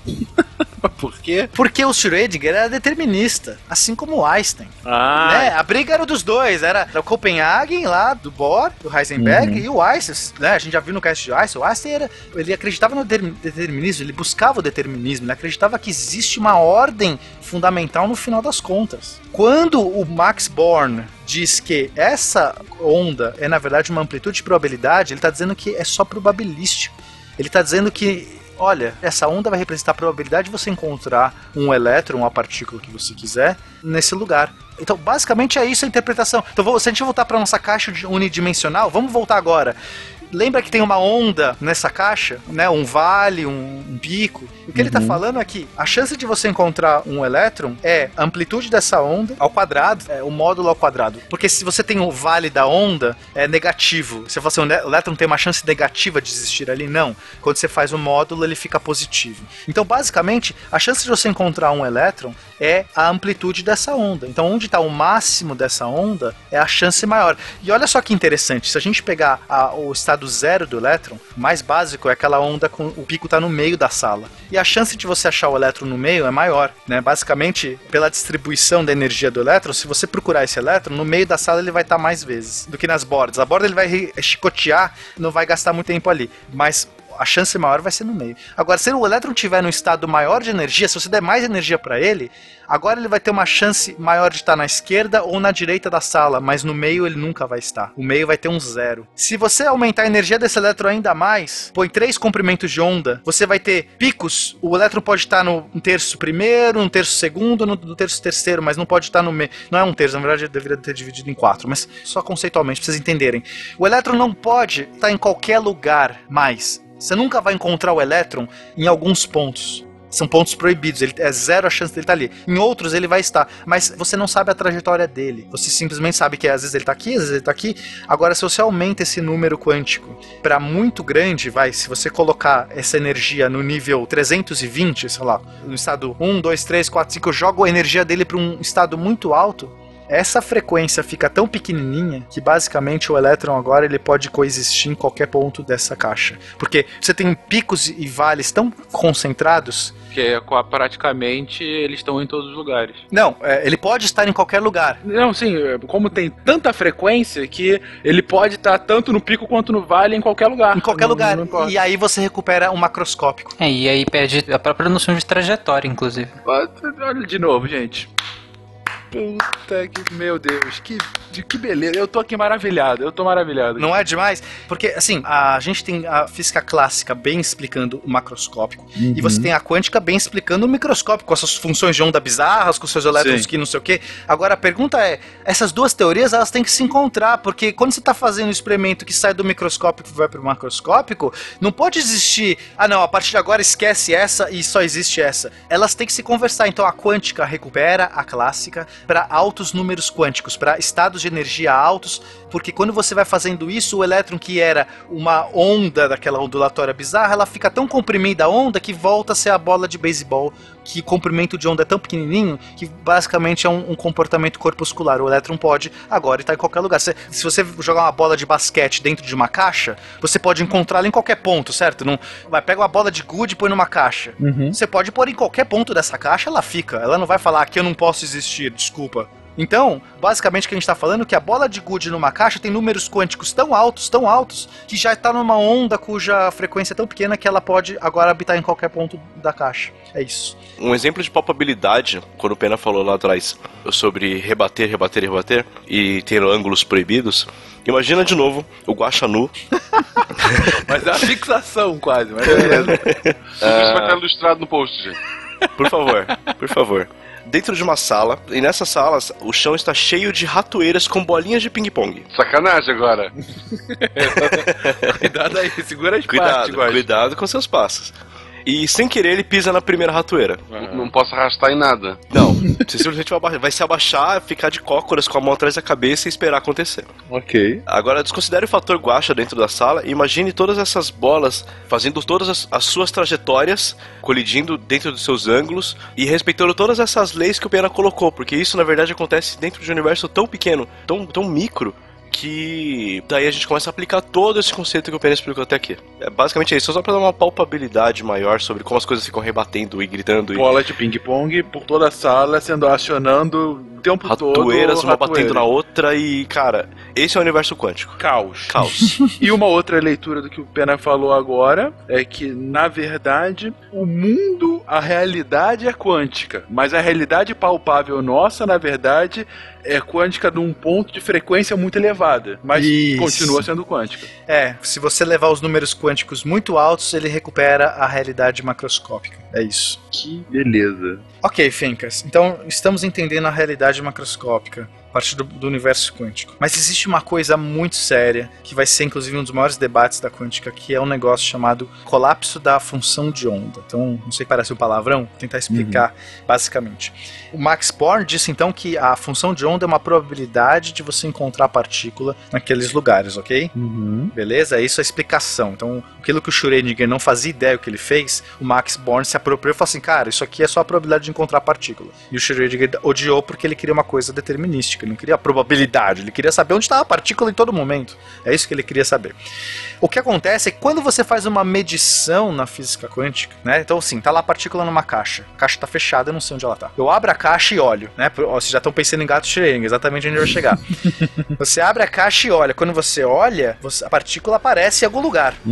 Você, você quis ver ela, você fala assim: Eu quero ver você, partícula. Fez alguma coisa lá que né, você não vai ver com o olho. Novamente, não tem como ver um elétron pelo olho. Então você vai jogar um fóton, você vai jogar interagir ele com alguma coisa que vai dizer: opa, ele estava ali. No momento que você faz essa medição, o seu elétron, que podia estar em todos aqueles lugares, agora ele está num lugar específico. E a partir de agora, a função de onda, que ele antes era uma sobreposição de todas aquelas possibilidades, todas aquelas ondas estavam sobrepostas, todas essas ondas colapsam numa única onda que é a onda que você mediu. Porque antes todas as ondas eram só probabilísticas. Agora que eu medi, deixou de ser probabilística e é a minha mensuração. Exato. Então, não é que eu, antes ele estava em algum desses lugares e você só não sabia qual. Antes ele estava em todos. A sua função de onda estava dizendo que ele estava em todos. No momento que você faz uma medição, a onda colapsa em um, algum daqueles estados. E a partir do momento que ela colapsa, você tem que jogar a partir do futuro dessa partícula, você tem que partir da função de onda colapsada. Não é mais a somatória de todas as possibilidades. Se eu jogar ela de novo na minha equação de Schrödinger, eu tenho que jogar agora a função de onda colapsada para saber Sim. como essa função de onda colapsada vai evoluir no tempo. Então eu fecho a, a caixa de novo e abro, o elétron continua no mesmo lugar. Isso que é o mais doido. Eu pus ele lá dentro, eu não sei onde ele tá. Aí eu abro, ele tinha todas as op- opções de energia. Ele podia estar energia Isso. 0, 1, 2, 3, 4. Ele, tá, ele falou assim: opa, eu tô na 3. Ah, tá bom, você tá na 3. Aí eu fecho a caixa de novo, a partir de agora ele tá na 3. E se eu abrir a caixa de novo, ele continua na 3. Se eu fechar e abrir, ele continua na 3. Mas por quê? Porque ele colapsou. E agora sabe por que ele colapsou? Por quê? Pelo simples fato de a ação de você colocar um elemento de medição dentro desse universo impacta em todo tipo de comportamento e ele entra em colapso. Ou seja, com a sua ferramenta de medida, você extrai apenas aquilo que você quer dentro do universo quântico. É tipo o efeito observador, né? Que a própria existência do observador altera a característica do observado. É só um exemplo bem besta, mas do tipo, imagine-se numa sala escura que- em que você não consegue ver nada, mas você consegue determinar a posição de alguém pelo barulho que ela faz. Né? Então você pega um pedaço de pau e aí o, o- ah, agora sim o Marcelo está na sala, claro. Não, não, não, não, não. E aí eu pego um pedaço de pau e saio balançando ele eh, Meu aleatoriamente. Deus do céu. À medida que quando eu atingir o Marcelo, ele vai fazer um barulho. E aí, por esse barulho, eu vou conseguir saber exatamente em que ponto da sala está. Até aí tudo bem, então você detectou aonde ele está. Só que aí, pode ser que quando você bateu, ele deu um passo pro lado. Então você não determinou onde ele estava antes, você determinou a medida que você fez a detecção. Então você alterou o objeto detectado. Não, na verdade, então, é mais ainda do que isso, Tarek. Não é que ele pode ter dado um passo. O fato de você bater nele faz com que ele, tipo, se mova. Porque o pau que você tá usando, ele tem mais ou menos a mesma massa, né? Tem que ser mais ou menos a mesma massa do que o, do que o Marcelo. No momento Sim, que você bater o pau nele, por mais que você Meu fale, Deus "Ah, do céu! você vai fazer ele entrar em movimento. Então você fala assim, ele está aqui, mas em que velocidade ele tinha nessa hora? Não sei, porque agora a nova velocidade, ele tá com uma nova velocidade que eu criei. E é interessante esse negócio da mesma massa, porque, por exemplo, se eu tô dentro, usando o mesmo exemplo da sala, e se eu pego uma lanterna e aponto pra ele, e aí eu sei onde ele está, não é? É, eu alterei a, a posição dele pelo tamanho do Marcelo e o tamanhozinho da lanterna e dos fótons? Não. Por quê? Porque a diferença de massas é gigantesca. Exato. Então, você não altera. A questão é que você não vai ter nada menor do que um objeto quântico pra medir. É, esse é o que a gente chama de princípio de incerteza do Heisenberg. Então, vamos recapitular. A gente estava na equação de Schrödinger com uma nova interpretação dado por um cara da escola de Copenhague, que o Schrödinger não gostou dessa interpretação. Não só ele, como todo mundo da escola dele, o próprio De Broglie. O De Broglie que criou a, a dualidade onda-partícula, ele odiava essa interpretação de Copenhague, porque ele também era determinista. Olha que doido. Aí a gente vai ter então Heisenberg enunciando o princípio da incerteza. Ele vai dizer que toda medição vai afetar o sistema de tal jeito que se você detectar um observável, por exemplo, posição da partícula, você vai perder informação de outro observável, por exemplo, velocidade. Então você não consegue saber simultaneamente a velocidade e a posição de uma partícula. Isso não é uma questão tecnológica. Isso não é uma questão, ah, hoje a gente não tem capacidade, mas amanhã. Não, isso é uma questão conceitual. É impossível. A gente está falando que o observador, quando a gente está no mundo quântico, sempre vai afetar o objeto observado de tal maneira que saber uma, uma informação perde outra e vice-versa. Se eu quiser saber a velocidade, eu tenho experimentos que eu sei a velocidade do elétron. Eu consigo colocar, sei lá, um eletroímã, uma bobina, alguma coisa que quando o elétron passa, pela velocidade que ele passa, vai induzir um campo magnético e eu- o valor do campo, eu vou conseguir saber exatamente a velocidade dele. Só que esse experimento não vai saber a posição do elétron. Eu falo assim, ele passou com uma velocidade X, mas onde ele está agora e onde ele estava, eu não sei. Pode estar em vários desses lugares aqui, mas a velocidade dele era essa. Ou eu posso fazer um experimento que detecta exatamente a posição do elétron, como o Tarek falou. Eu jogo lá um, né, no caso do elétron, seria jogo um fóton nele, o fóton interage com o elétron, o fóton reflete, rebate, e eu ponho um detector, e onde esse detector bater, eu sei exatamente, calculando a trajetória do fóton, eu sei onde o elétron estava. Mas o fóton vai ter interagido com o elétron a ponto dele mudar a velocidade do elétron, e eu não sei qual era a velocidade do elétron no momento que eu sabia a posição dele. Isso é tão impactante porque isso vai ter uma implicação muito profunda em toda a teoria quântica a partir desse momento. Então, o princípio da incerteza do Heisenberg vai ser um bastião aí para as teorias que vão se fortalecer. Ou seja, dado um elétron, eu ou vou conseguir saber a posição ou a velocidade dele, mas nunca as duas coisas. Você pode saber as duas meia boca. Por exemplo, eu posso ter uma incerteza na posição e uma incerteza na velocidade. Ah, entendi, entendi. Mas eu nunca vou ter uma certeza das duas. É, assim, o enunciado mais correto, matematicamente, eu vou até dar porque é simples. A relação é delta x, delta p, o que, que é isso? Delta x é incerteza da posição, x é posição. Né?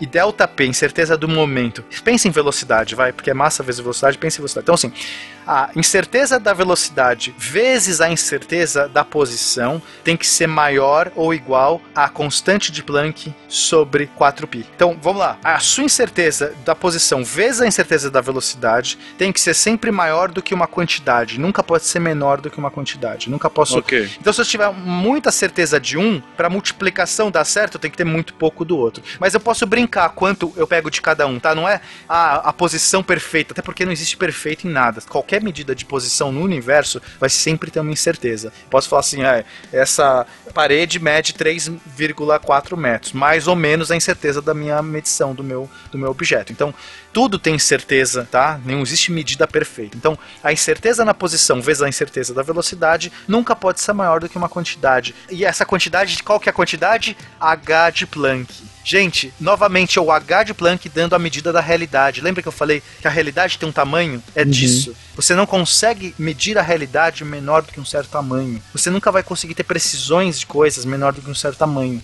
Então eu posso dizer que a realidade tem um tamanho. É como se eu pensasse num jogo de computador e existe um, um- limite do pixel. Sim. Exatamente, nossa realidade tem pixels. Nós vivemos num mundo de pixels. Nós somos uma simulação de um computador que, se você quiser entrar num detalhe mais e mais, vai chegar um momento que esse detalhe tem tamanho fixo. E esse tamanho é dado pela constante de Planck. Isso, isso é muito foda. Ok, peraí, vou tentar agora entender o porquê dessa sua conclusão.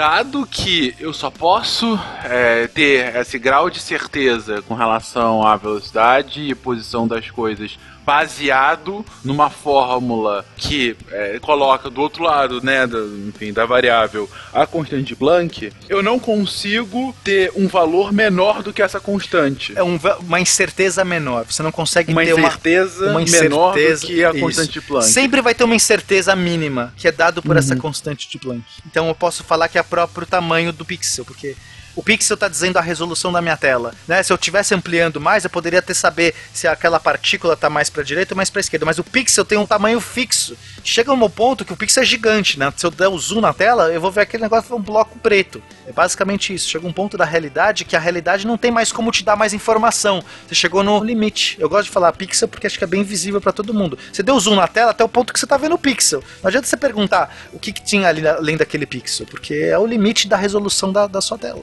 E você não pode se perguntar o que, que é aquele pixel? Você pode até se perguntar por que a realidade é assim, porque existe um Aham. pixel.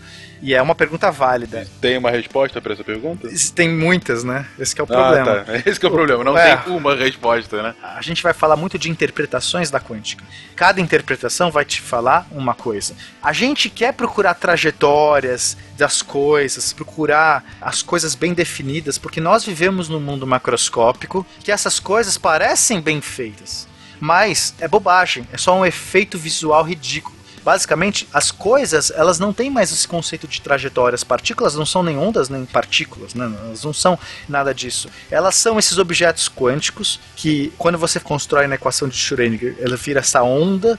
Todas as informações que você pode tirar estão ali. Não tem mais nada além daquilo. É idiota perguntar onde ele estava e a que velocidade simultaneamente, porque nós apenas vivemos no mundo clássico, onde essas coisas são óbvias. Entende? Se a gente vivesse só no mundo quântico, a gente nunca se perguntaria essas coisas porque elas não fazem sentido. É uma interpretação que eles falam que não existem variáveis ocultas. Aqui a gente vai entrar também nesse detalhe sobre o que é variáveis ocultas. Não quero dar muito spoiler também. Mas é, é uma explosão de cabeças, Fencas.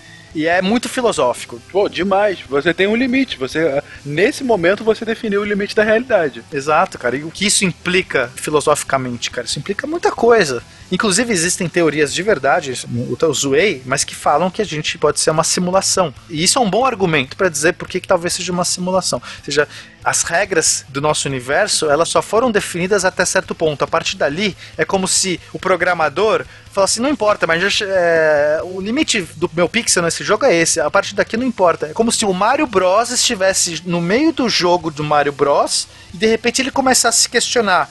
Essas coisas aqui estão meio quadriculadas demais. Tipo, será que essa realidade. E quem programou tá cagando pra isso, porque era uma simulação do jogo do Mario Bros. Porque no mundo real você não precisa do porquê de chegar tão perto desse pixel, né?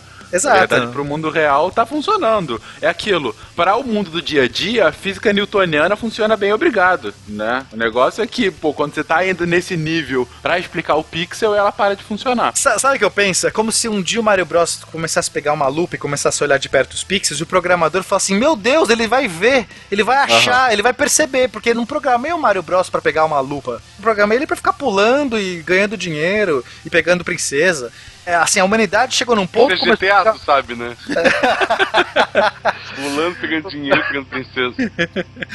o- é, assim, a humanidade chegou num ponto que ela começou a olhar a realidade com microscópios eletrônicos e cada vez aparatos mais finos, e a, a realidade começou talvez ficar com medo, né? Como se Deus tivesse, ai, fudeu, eu não programei isso aqui. O que, que eu faço agora? Eles estão olhando os limites da realidade, eu não sei o que eu faço. E nesses limites da realidade é probabilístico, porque cadê a trajetória? Se perde, essas coisas se perdem, não fazem mais sentido. É, é muito doido isso, Fencas. This doesn't make any sense. Not everything does. Senhores, imaginem que há uma parede e nessa parede ela tem dois furos. E nesses dois furos você coloca uma, um holofote de um lado da parede e uma folha branca do outro lado. Tudo bem? Parede, dois furos, holofote, folha branca, beleza. Beleza? Como vocês acham que essas partículas que passam por esse feixe vai funcionar? Da mesma forma que ela funcionaria sem ter os furos, não sei. E se eu disser pra você que essa partícula passa pelos dois buracos ao mesmo tempo? Eu diria que o senhor está maluco, mas eu imagino que isso seja o que acontece. Mas por que que isso acontece? Bom, então, pra gente entender isso, né, é- isso realmente é assustador. A partícula passou pelos dois buracos ao mesmo tempo. Então, é, pra gente entender isso, vamos começar de um caso mais simples. Uma fenda, ok? Tem uma fenda na parede e eu vou disparar bolinhas, né? Bolinha, é, sei lá, balas. Jujubas, vamos para jujubas. Jujubas. Jujubas. Tô disparando as jujubas lá, pá, pá, pá. O que acontece? É um canhão meio doido, ele dispara pra qualquer lugar. Ele, ele, ele fica girando e disparando, ele dispara em todos os lugares. Toda vez que a jujuba bate na parede, ela fica na parede, ou volta, bate e volta, não importa. Toda vez que a jujuba atravessa a fenda, ela vai se chocar nessa folha branca lá, tá? E vai grudar. Beleza. Vai ficar marcadinho ali. Você vai ver a jujuba grudada na folha de papel, beleza? Ok, ok. Depois que esse canhão disparou muito, o que, que a gente vai ver? Na folha de papel vai ficar uma sombra de jujubas com o mesmo formato da fenda. Sim, Tudo bem? perfeito. Onde a jujuba bateu e voltou, não vai ter nada na parede. Onde ela atravessou, vai ter alguma coisa na folha de papel. Então você vai ver uma sombra exata. Agora, se eu disparar jujubas em duas fendas, ok? Imagina duas fendas, uma na esquerda e uma na direita. Tá bom. Beleza?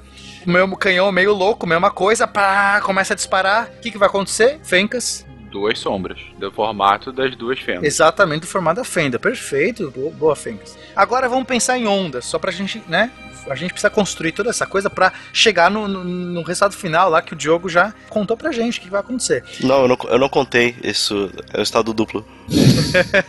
Vamos lá, joguei uma onda, tá? Imagina uma onda no mar. Ó, uma onda no mar, sei lá. Como uma onda no mar. Uma onda no mar. Lulu Santos. Aham. Tá? Uma ondulação na, na água. Ok. Quando ela passa por uma fenda, atrás da fenda, essa ondulação do mar vai se abrir e vai começar a se propagar em todas as direções, ok? Sim. Tô imaginando? Vem um monte de ondinhas assim, passou por um canal, sei lá, um buraco. Do outro lado do buraco, ela não vai continuar em linha reta. Essas ondas vão se abrir e vão se propagar como ondas para os lados também.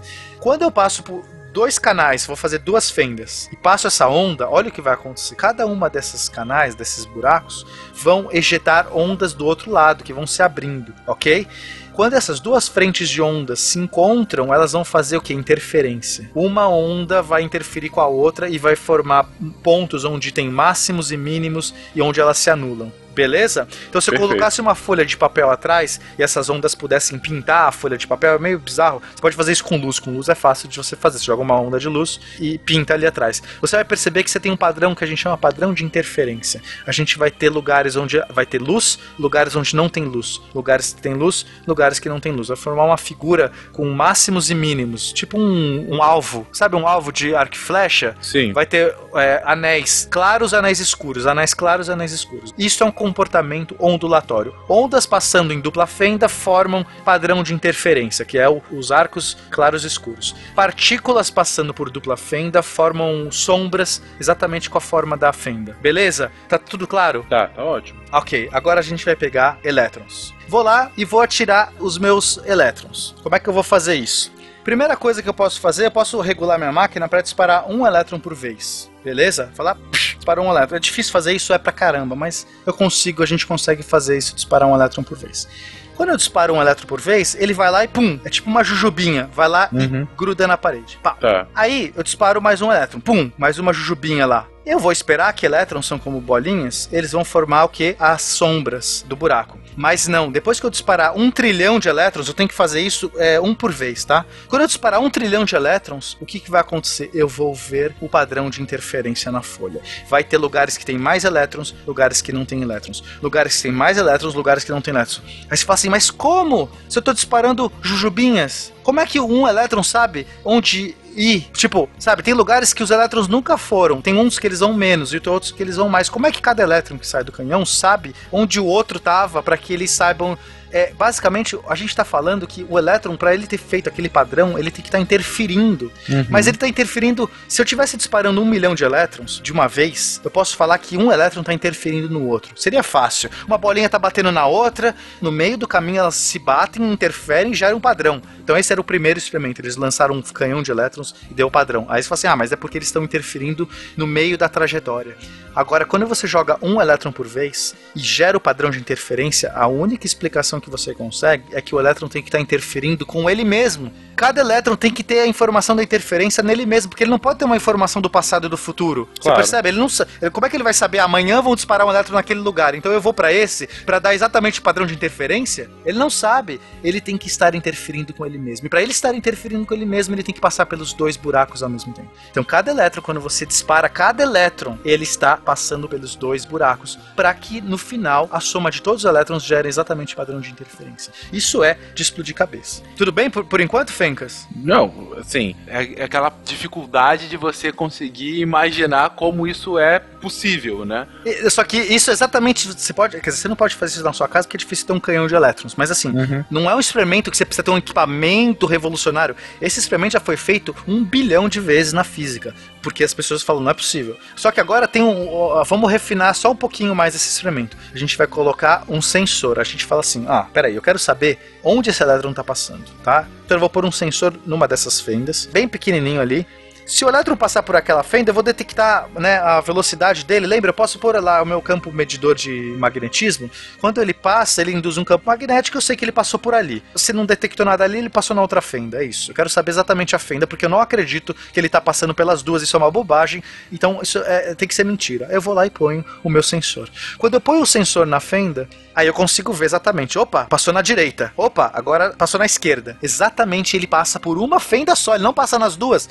Então isso era uma mentira. Eu consigo detectar ele só em uma fenda. Só que quando eu faço isso, sabe o que acontece?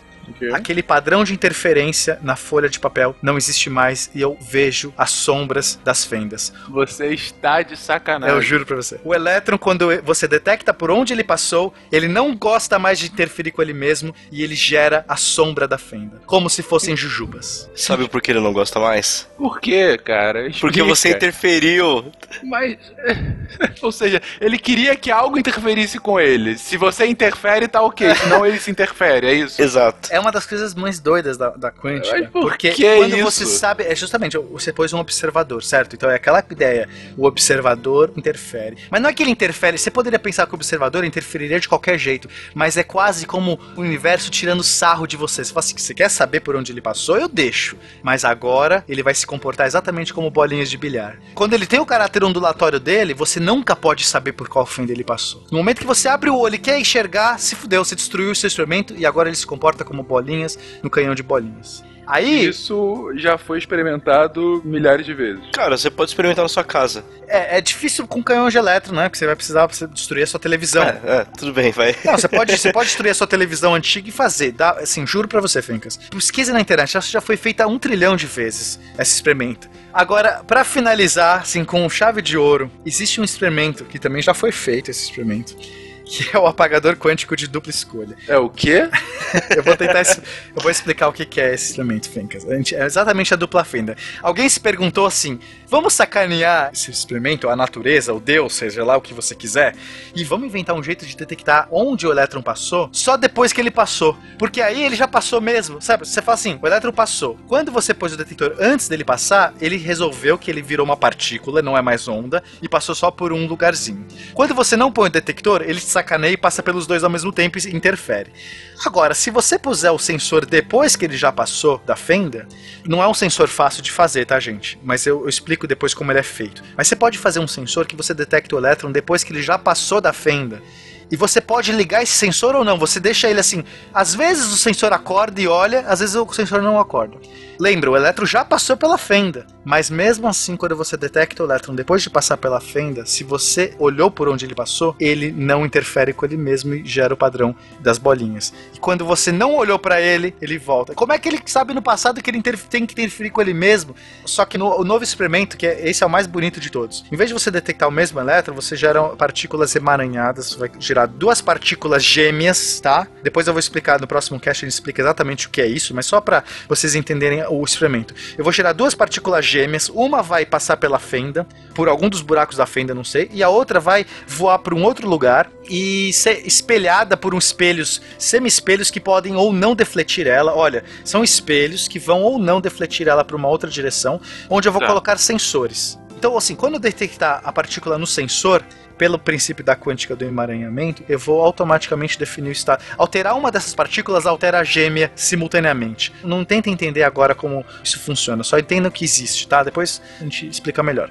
Então, quando eu detecto uma partícula, eu sei exatamente onde a outra passou. Se eu detectar a partícula A em tal lugar, eu sei exatamente que ela passou pela buraco a, a B passou pelo buraco 1, e se eu detectar a partícula A em outro lugar, eu sei que a, a partícula B passou pelo outro buraco. O que Uhum. importa é que uma está diretamente ligada à outra. Quando eu ponho esse jogo de espelhos, é basicamente assim: essas essa partícula A, que é a minha de teste, que ela vai se chocar nos espelhos e, e dar no sensor, aleatoriamente, eu não sei, e é por esses semis-espelhos, isso é aleatório, que às vezes ela reflete ou não.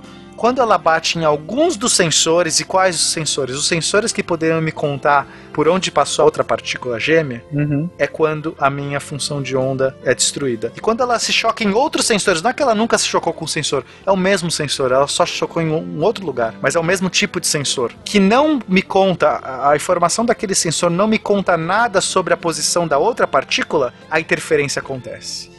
Só que tem um detalhe. Eu posso detectar a partícula de teste, elas são partículas gêmeas. Então eu posso detectar a partícula de teste depois que a partícula que passou pela fenda já se chocou na parede. Ou seja, a partícula que se chocou na parede já se chocou, já criou um ponto na parede, Uhum. e a outra eu detecto depois, eu coloco o sensor mais longe. Ela anda 10 metros até chegar no sensor. E mesmo assim, a partícula que se chocou sabia onde a outra iria detectar, porque quando cai no detector certo, a primeira que se, que se chocou na parede já sabia se ela tinha que fazer o padrão de interferência ou fazer a sombra da fenda.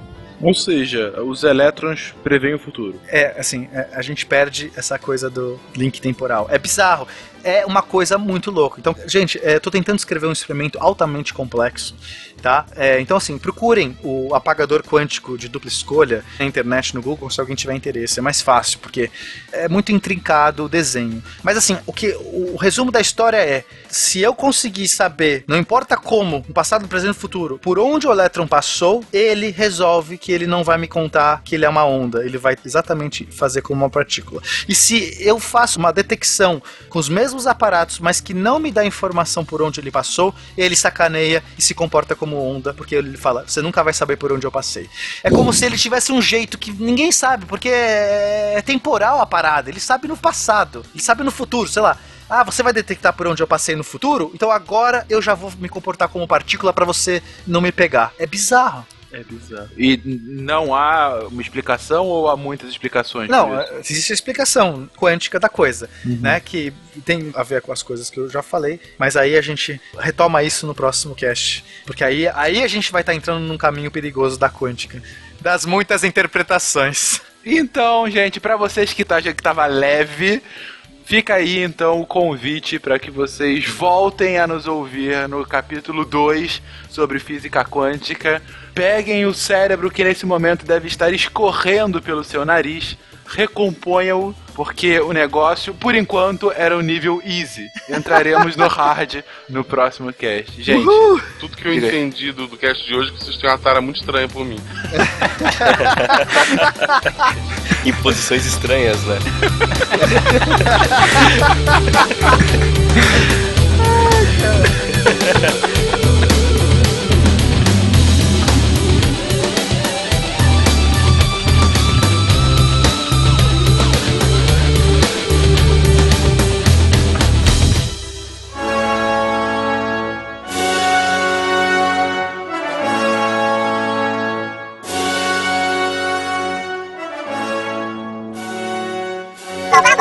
You have new mail.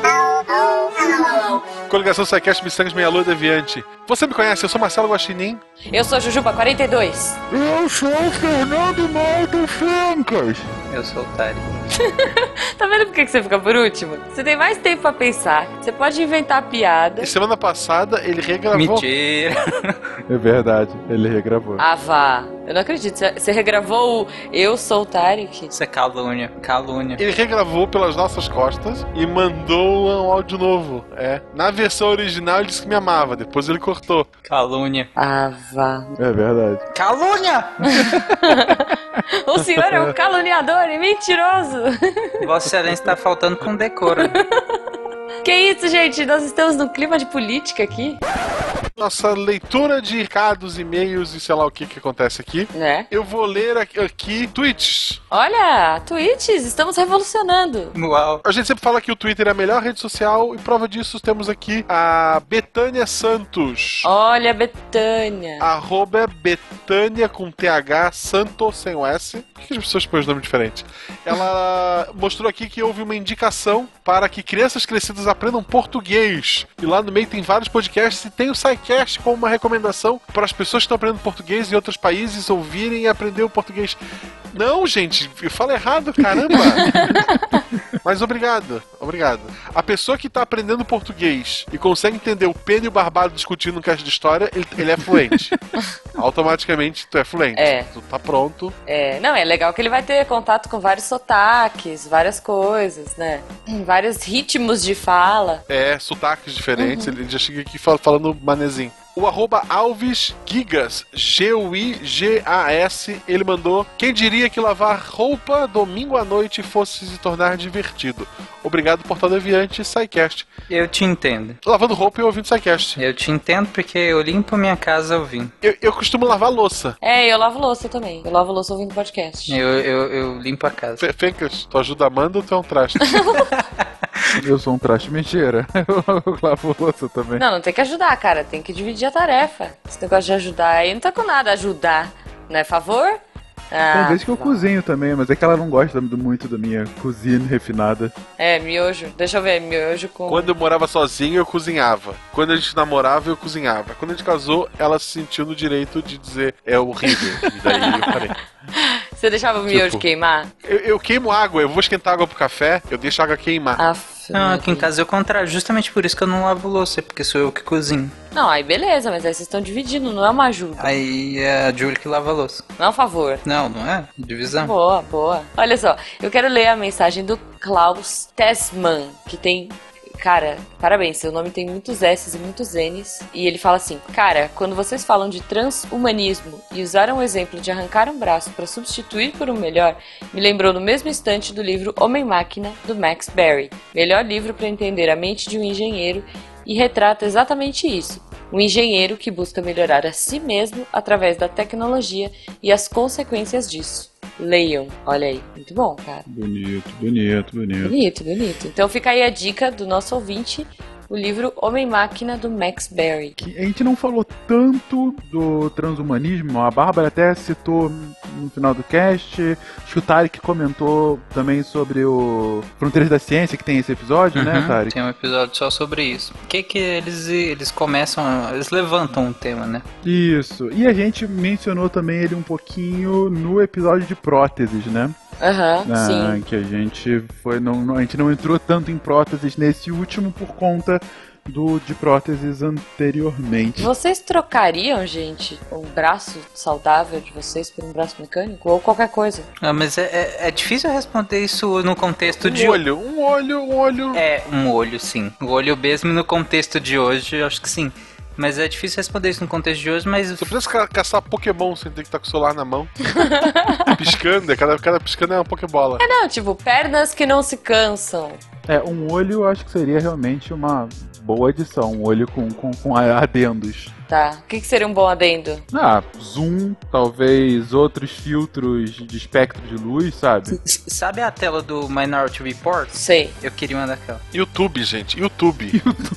Imagina, tu tá lá vendo alguma coisa muito, muito chata, muito triste. No meio da aula, assim, né? No meio da aula. Não, no meio da aula, o Saquete recomenda. Só tá no enterro. Tá vendo um vídeo no YouTube. Eu de gatinho tocando teclado. que horror, gente. Todo mundo triste e você, puta, esse gatinho é ótimo, né? Não, eu queria deixar aqui, então, já que vocês falaram do olho de trocar e tal, e ter uma lente, é Black Mirror. Eu não sei qual é o episódio, eu acho que é o terceiro ou segundo episódio da primeira temporada. É esse feature aí, é muito legal. Se você ouviu, comenta aí no post. Que eu quero continuar trocando ideia de Black Mirror. Sem spoilers, por favor. Eu gosto do Cyborg que tem no One Piece, que ele foi atropelado por um trem e daí ele substituiu tudo que ele pôde por robô. Então ele só não era 100% robô porque tem as costas. Então, como ele se transformou, ele não alcança as Uhum. próprias costas. Então ele é Cyborg só na parte da frente. é o Frank. Não, tem muita coisa, né? Tem o, o... O Robocop, pô. Robocop, tem aquele outro anime também. Caramba, fugiu o nome. Ghost in the Shell? Ghost in the Shell, que inclusive vai sair um, um filme agora com a Scarlett. É, Scarlett Johansson fazendo a personagem. E, legal, eu adoro essa discussão. Acho que vale um, vale um cast à parte. Tem uma série chamada Extent, eu acho que é com a Halle Berry, eu acho, se eu não me engano, que é que fala também, ele levanta esse debate. Inclusive tem um, um grupo lá de insurgentes lá que são só pessoas que têm parte é, robóticas. No RPG Cyberpunk 220, se tu tem peças robóticas, tu não pode fazer magia. Então escolham bem, gente. Olha aí, estamos filosofando no SciCast. É, Não, e é um excelente tema para um futuro a gente voltar aqui para o transhumanismo. Continuando aqui, então, Maurício Fedato também nos comentários. Ele faz um comentário bem, bem grande, eu não vou ler todo ele. Ah, mas o, espírito do comentário ele fala sobre, na verdade, uma discussão que a gente entrou muito de leve. Bom, ele elogia o episódio e tal, mas ele comenta que tem uma discussão que deve ser feita com relação à melhor divisão dentro das Olimpíadas e Paralimpíadas. E aí ele começa a citar, por exemplo, o Bolt, que já tá um- é quase uma espécie à frente, sabe? Tem um, diferencial por conta do tamanho. Será que ele não deveria ter uma categoria própria? A gente brincou com isso no episódio e ele cita, falando sério, por que não, né? Porque, por exemplo, no levantamento de peso, você já tem essa categorização e o resultado final leva em conta a sua altura e seu peso. Não é só o quanto você levanta, né? É, e aí ele vai um pouco mais além. Se for assim, talvez poderia haver a inclusão das Paralimpíadas nas Olimpíadas, em vez de ter dois eventos separados. Na verdade, é só uma questão de reorganização. E ele, inclusive, acaba o comentário dele com uma discussão que é uma discussão muito complexa para se fazer nesse momento, que é um momento de, eh, eh, de maior abertura, ainda que lenta, mas de maior abertura para ah, os espectros de gênero, né? Então ele cita que não podemos ignorar que um transgênero, mesmo com tratamento hormonal, não altera sua genética ou seu desenvolvimento prévio. Utilizando novamente o exemplo de lutas, como colocar em confronto uma mulher cisgênero com uma mulher transgênero? Ignorar a carga de testosterona no desenvolvimento do transgênero não me parece justo. E uma mulher transgênero que não tenha feito troca de sexo? As regras de golpes baixos precisam ser revistas. Homem transgêneros competindo com homens cisgêneros e o doping nisso. Então, assim, legal ele trazer, ele não chega a conclusões, na verdade, ele abre o leque de debate. Mas, assim como a gente colocou no episódio 2 de Olimpíadas e um pouco nesse último de Paralimpíadas, de fato, com a evolução tecnológica, e aí no ponto dele, com a evolução inclusive dos costumes, né, de liberdade sexual, ah, que a gente lentamente tem visto nos últimos anos, de fato, outras discussões éticas começam a entrar, e eu não tenho dúvida que, talvez na próxima, ou se não, daqui a duas ou três Olimpíadas, essa discussão de atletas transgênero, atletas que usem ou não tratamento hormonal por conta da sua, da sua definição sexual, ela vai ser uma discussão a ser travada. Eu me lembro, inclusive, no Brasil a gente já teve bem de leve, não por conta disso. Não sei se vocês se lembram da, da, daquele, daquela atleta aí de Nancy, Sim. que era uma judoca brasileira, foi por muito tempo a judoca melhor ranqueada no Brasil. E ela tinha, se eu não me engano, um problema de desenvolvimento hormonal, que ela não. Eu não sei se ela tinha. Ela era XXY. Aí eu não vou lembrar exatamente qual era, também não vou pesquisar agora.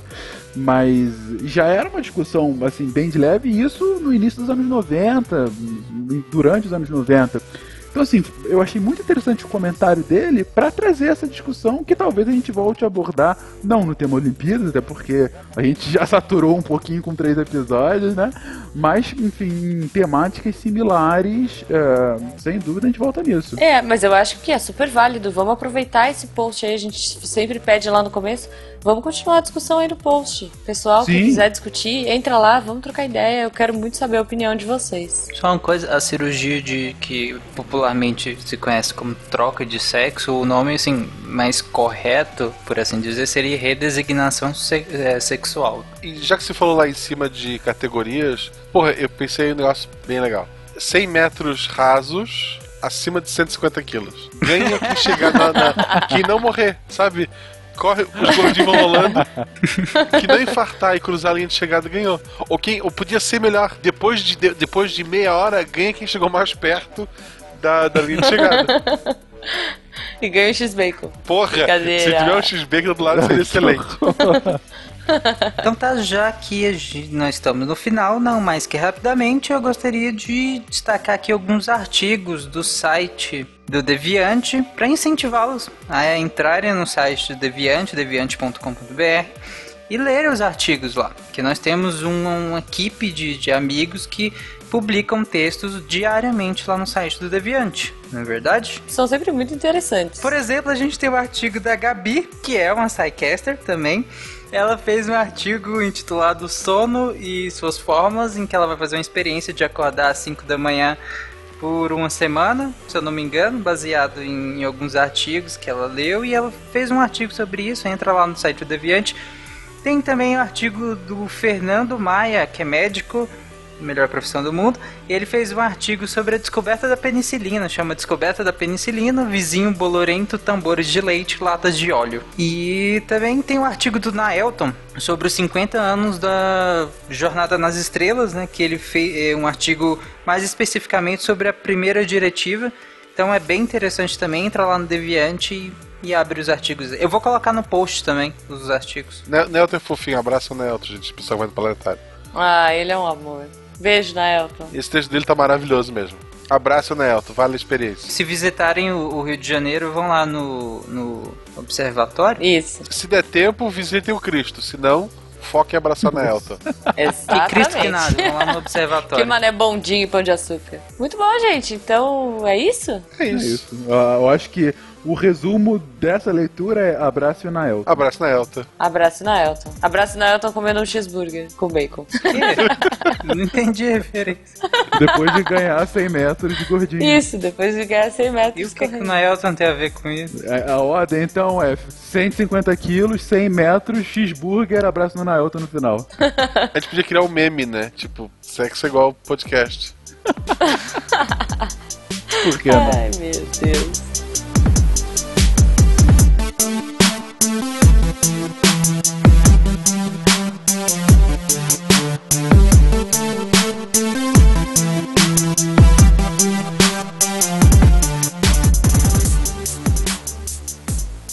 Até agora eu não entendi, né?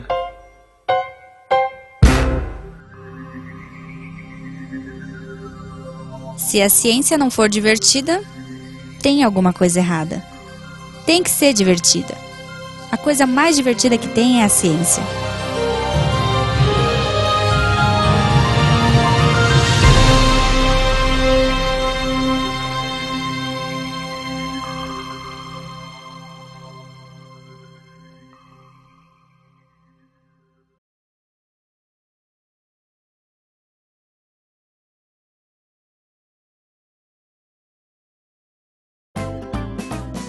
Mas, cara, como assim? Gato morto? Não, esquece, esquece, esquece. Mas me diz, o que, que tem dentro daquela geladeira ali? Então, o Tarek, mas ele tá bem. Mas, eh, Ou não. Tem que abrir a caixa pra saber. que horror.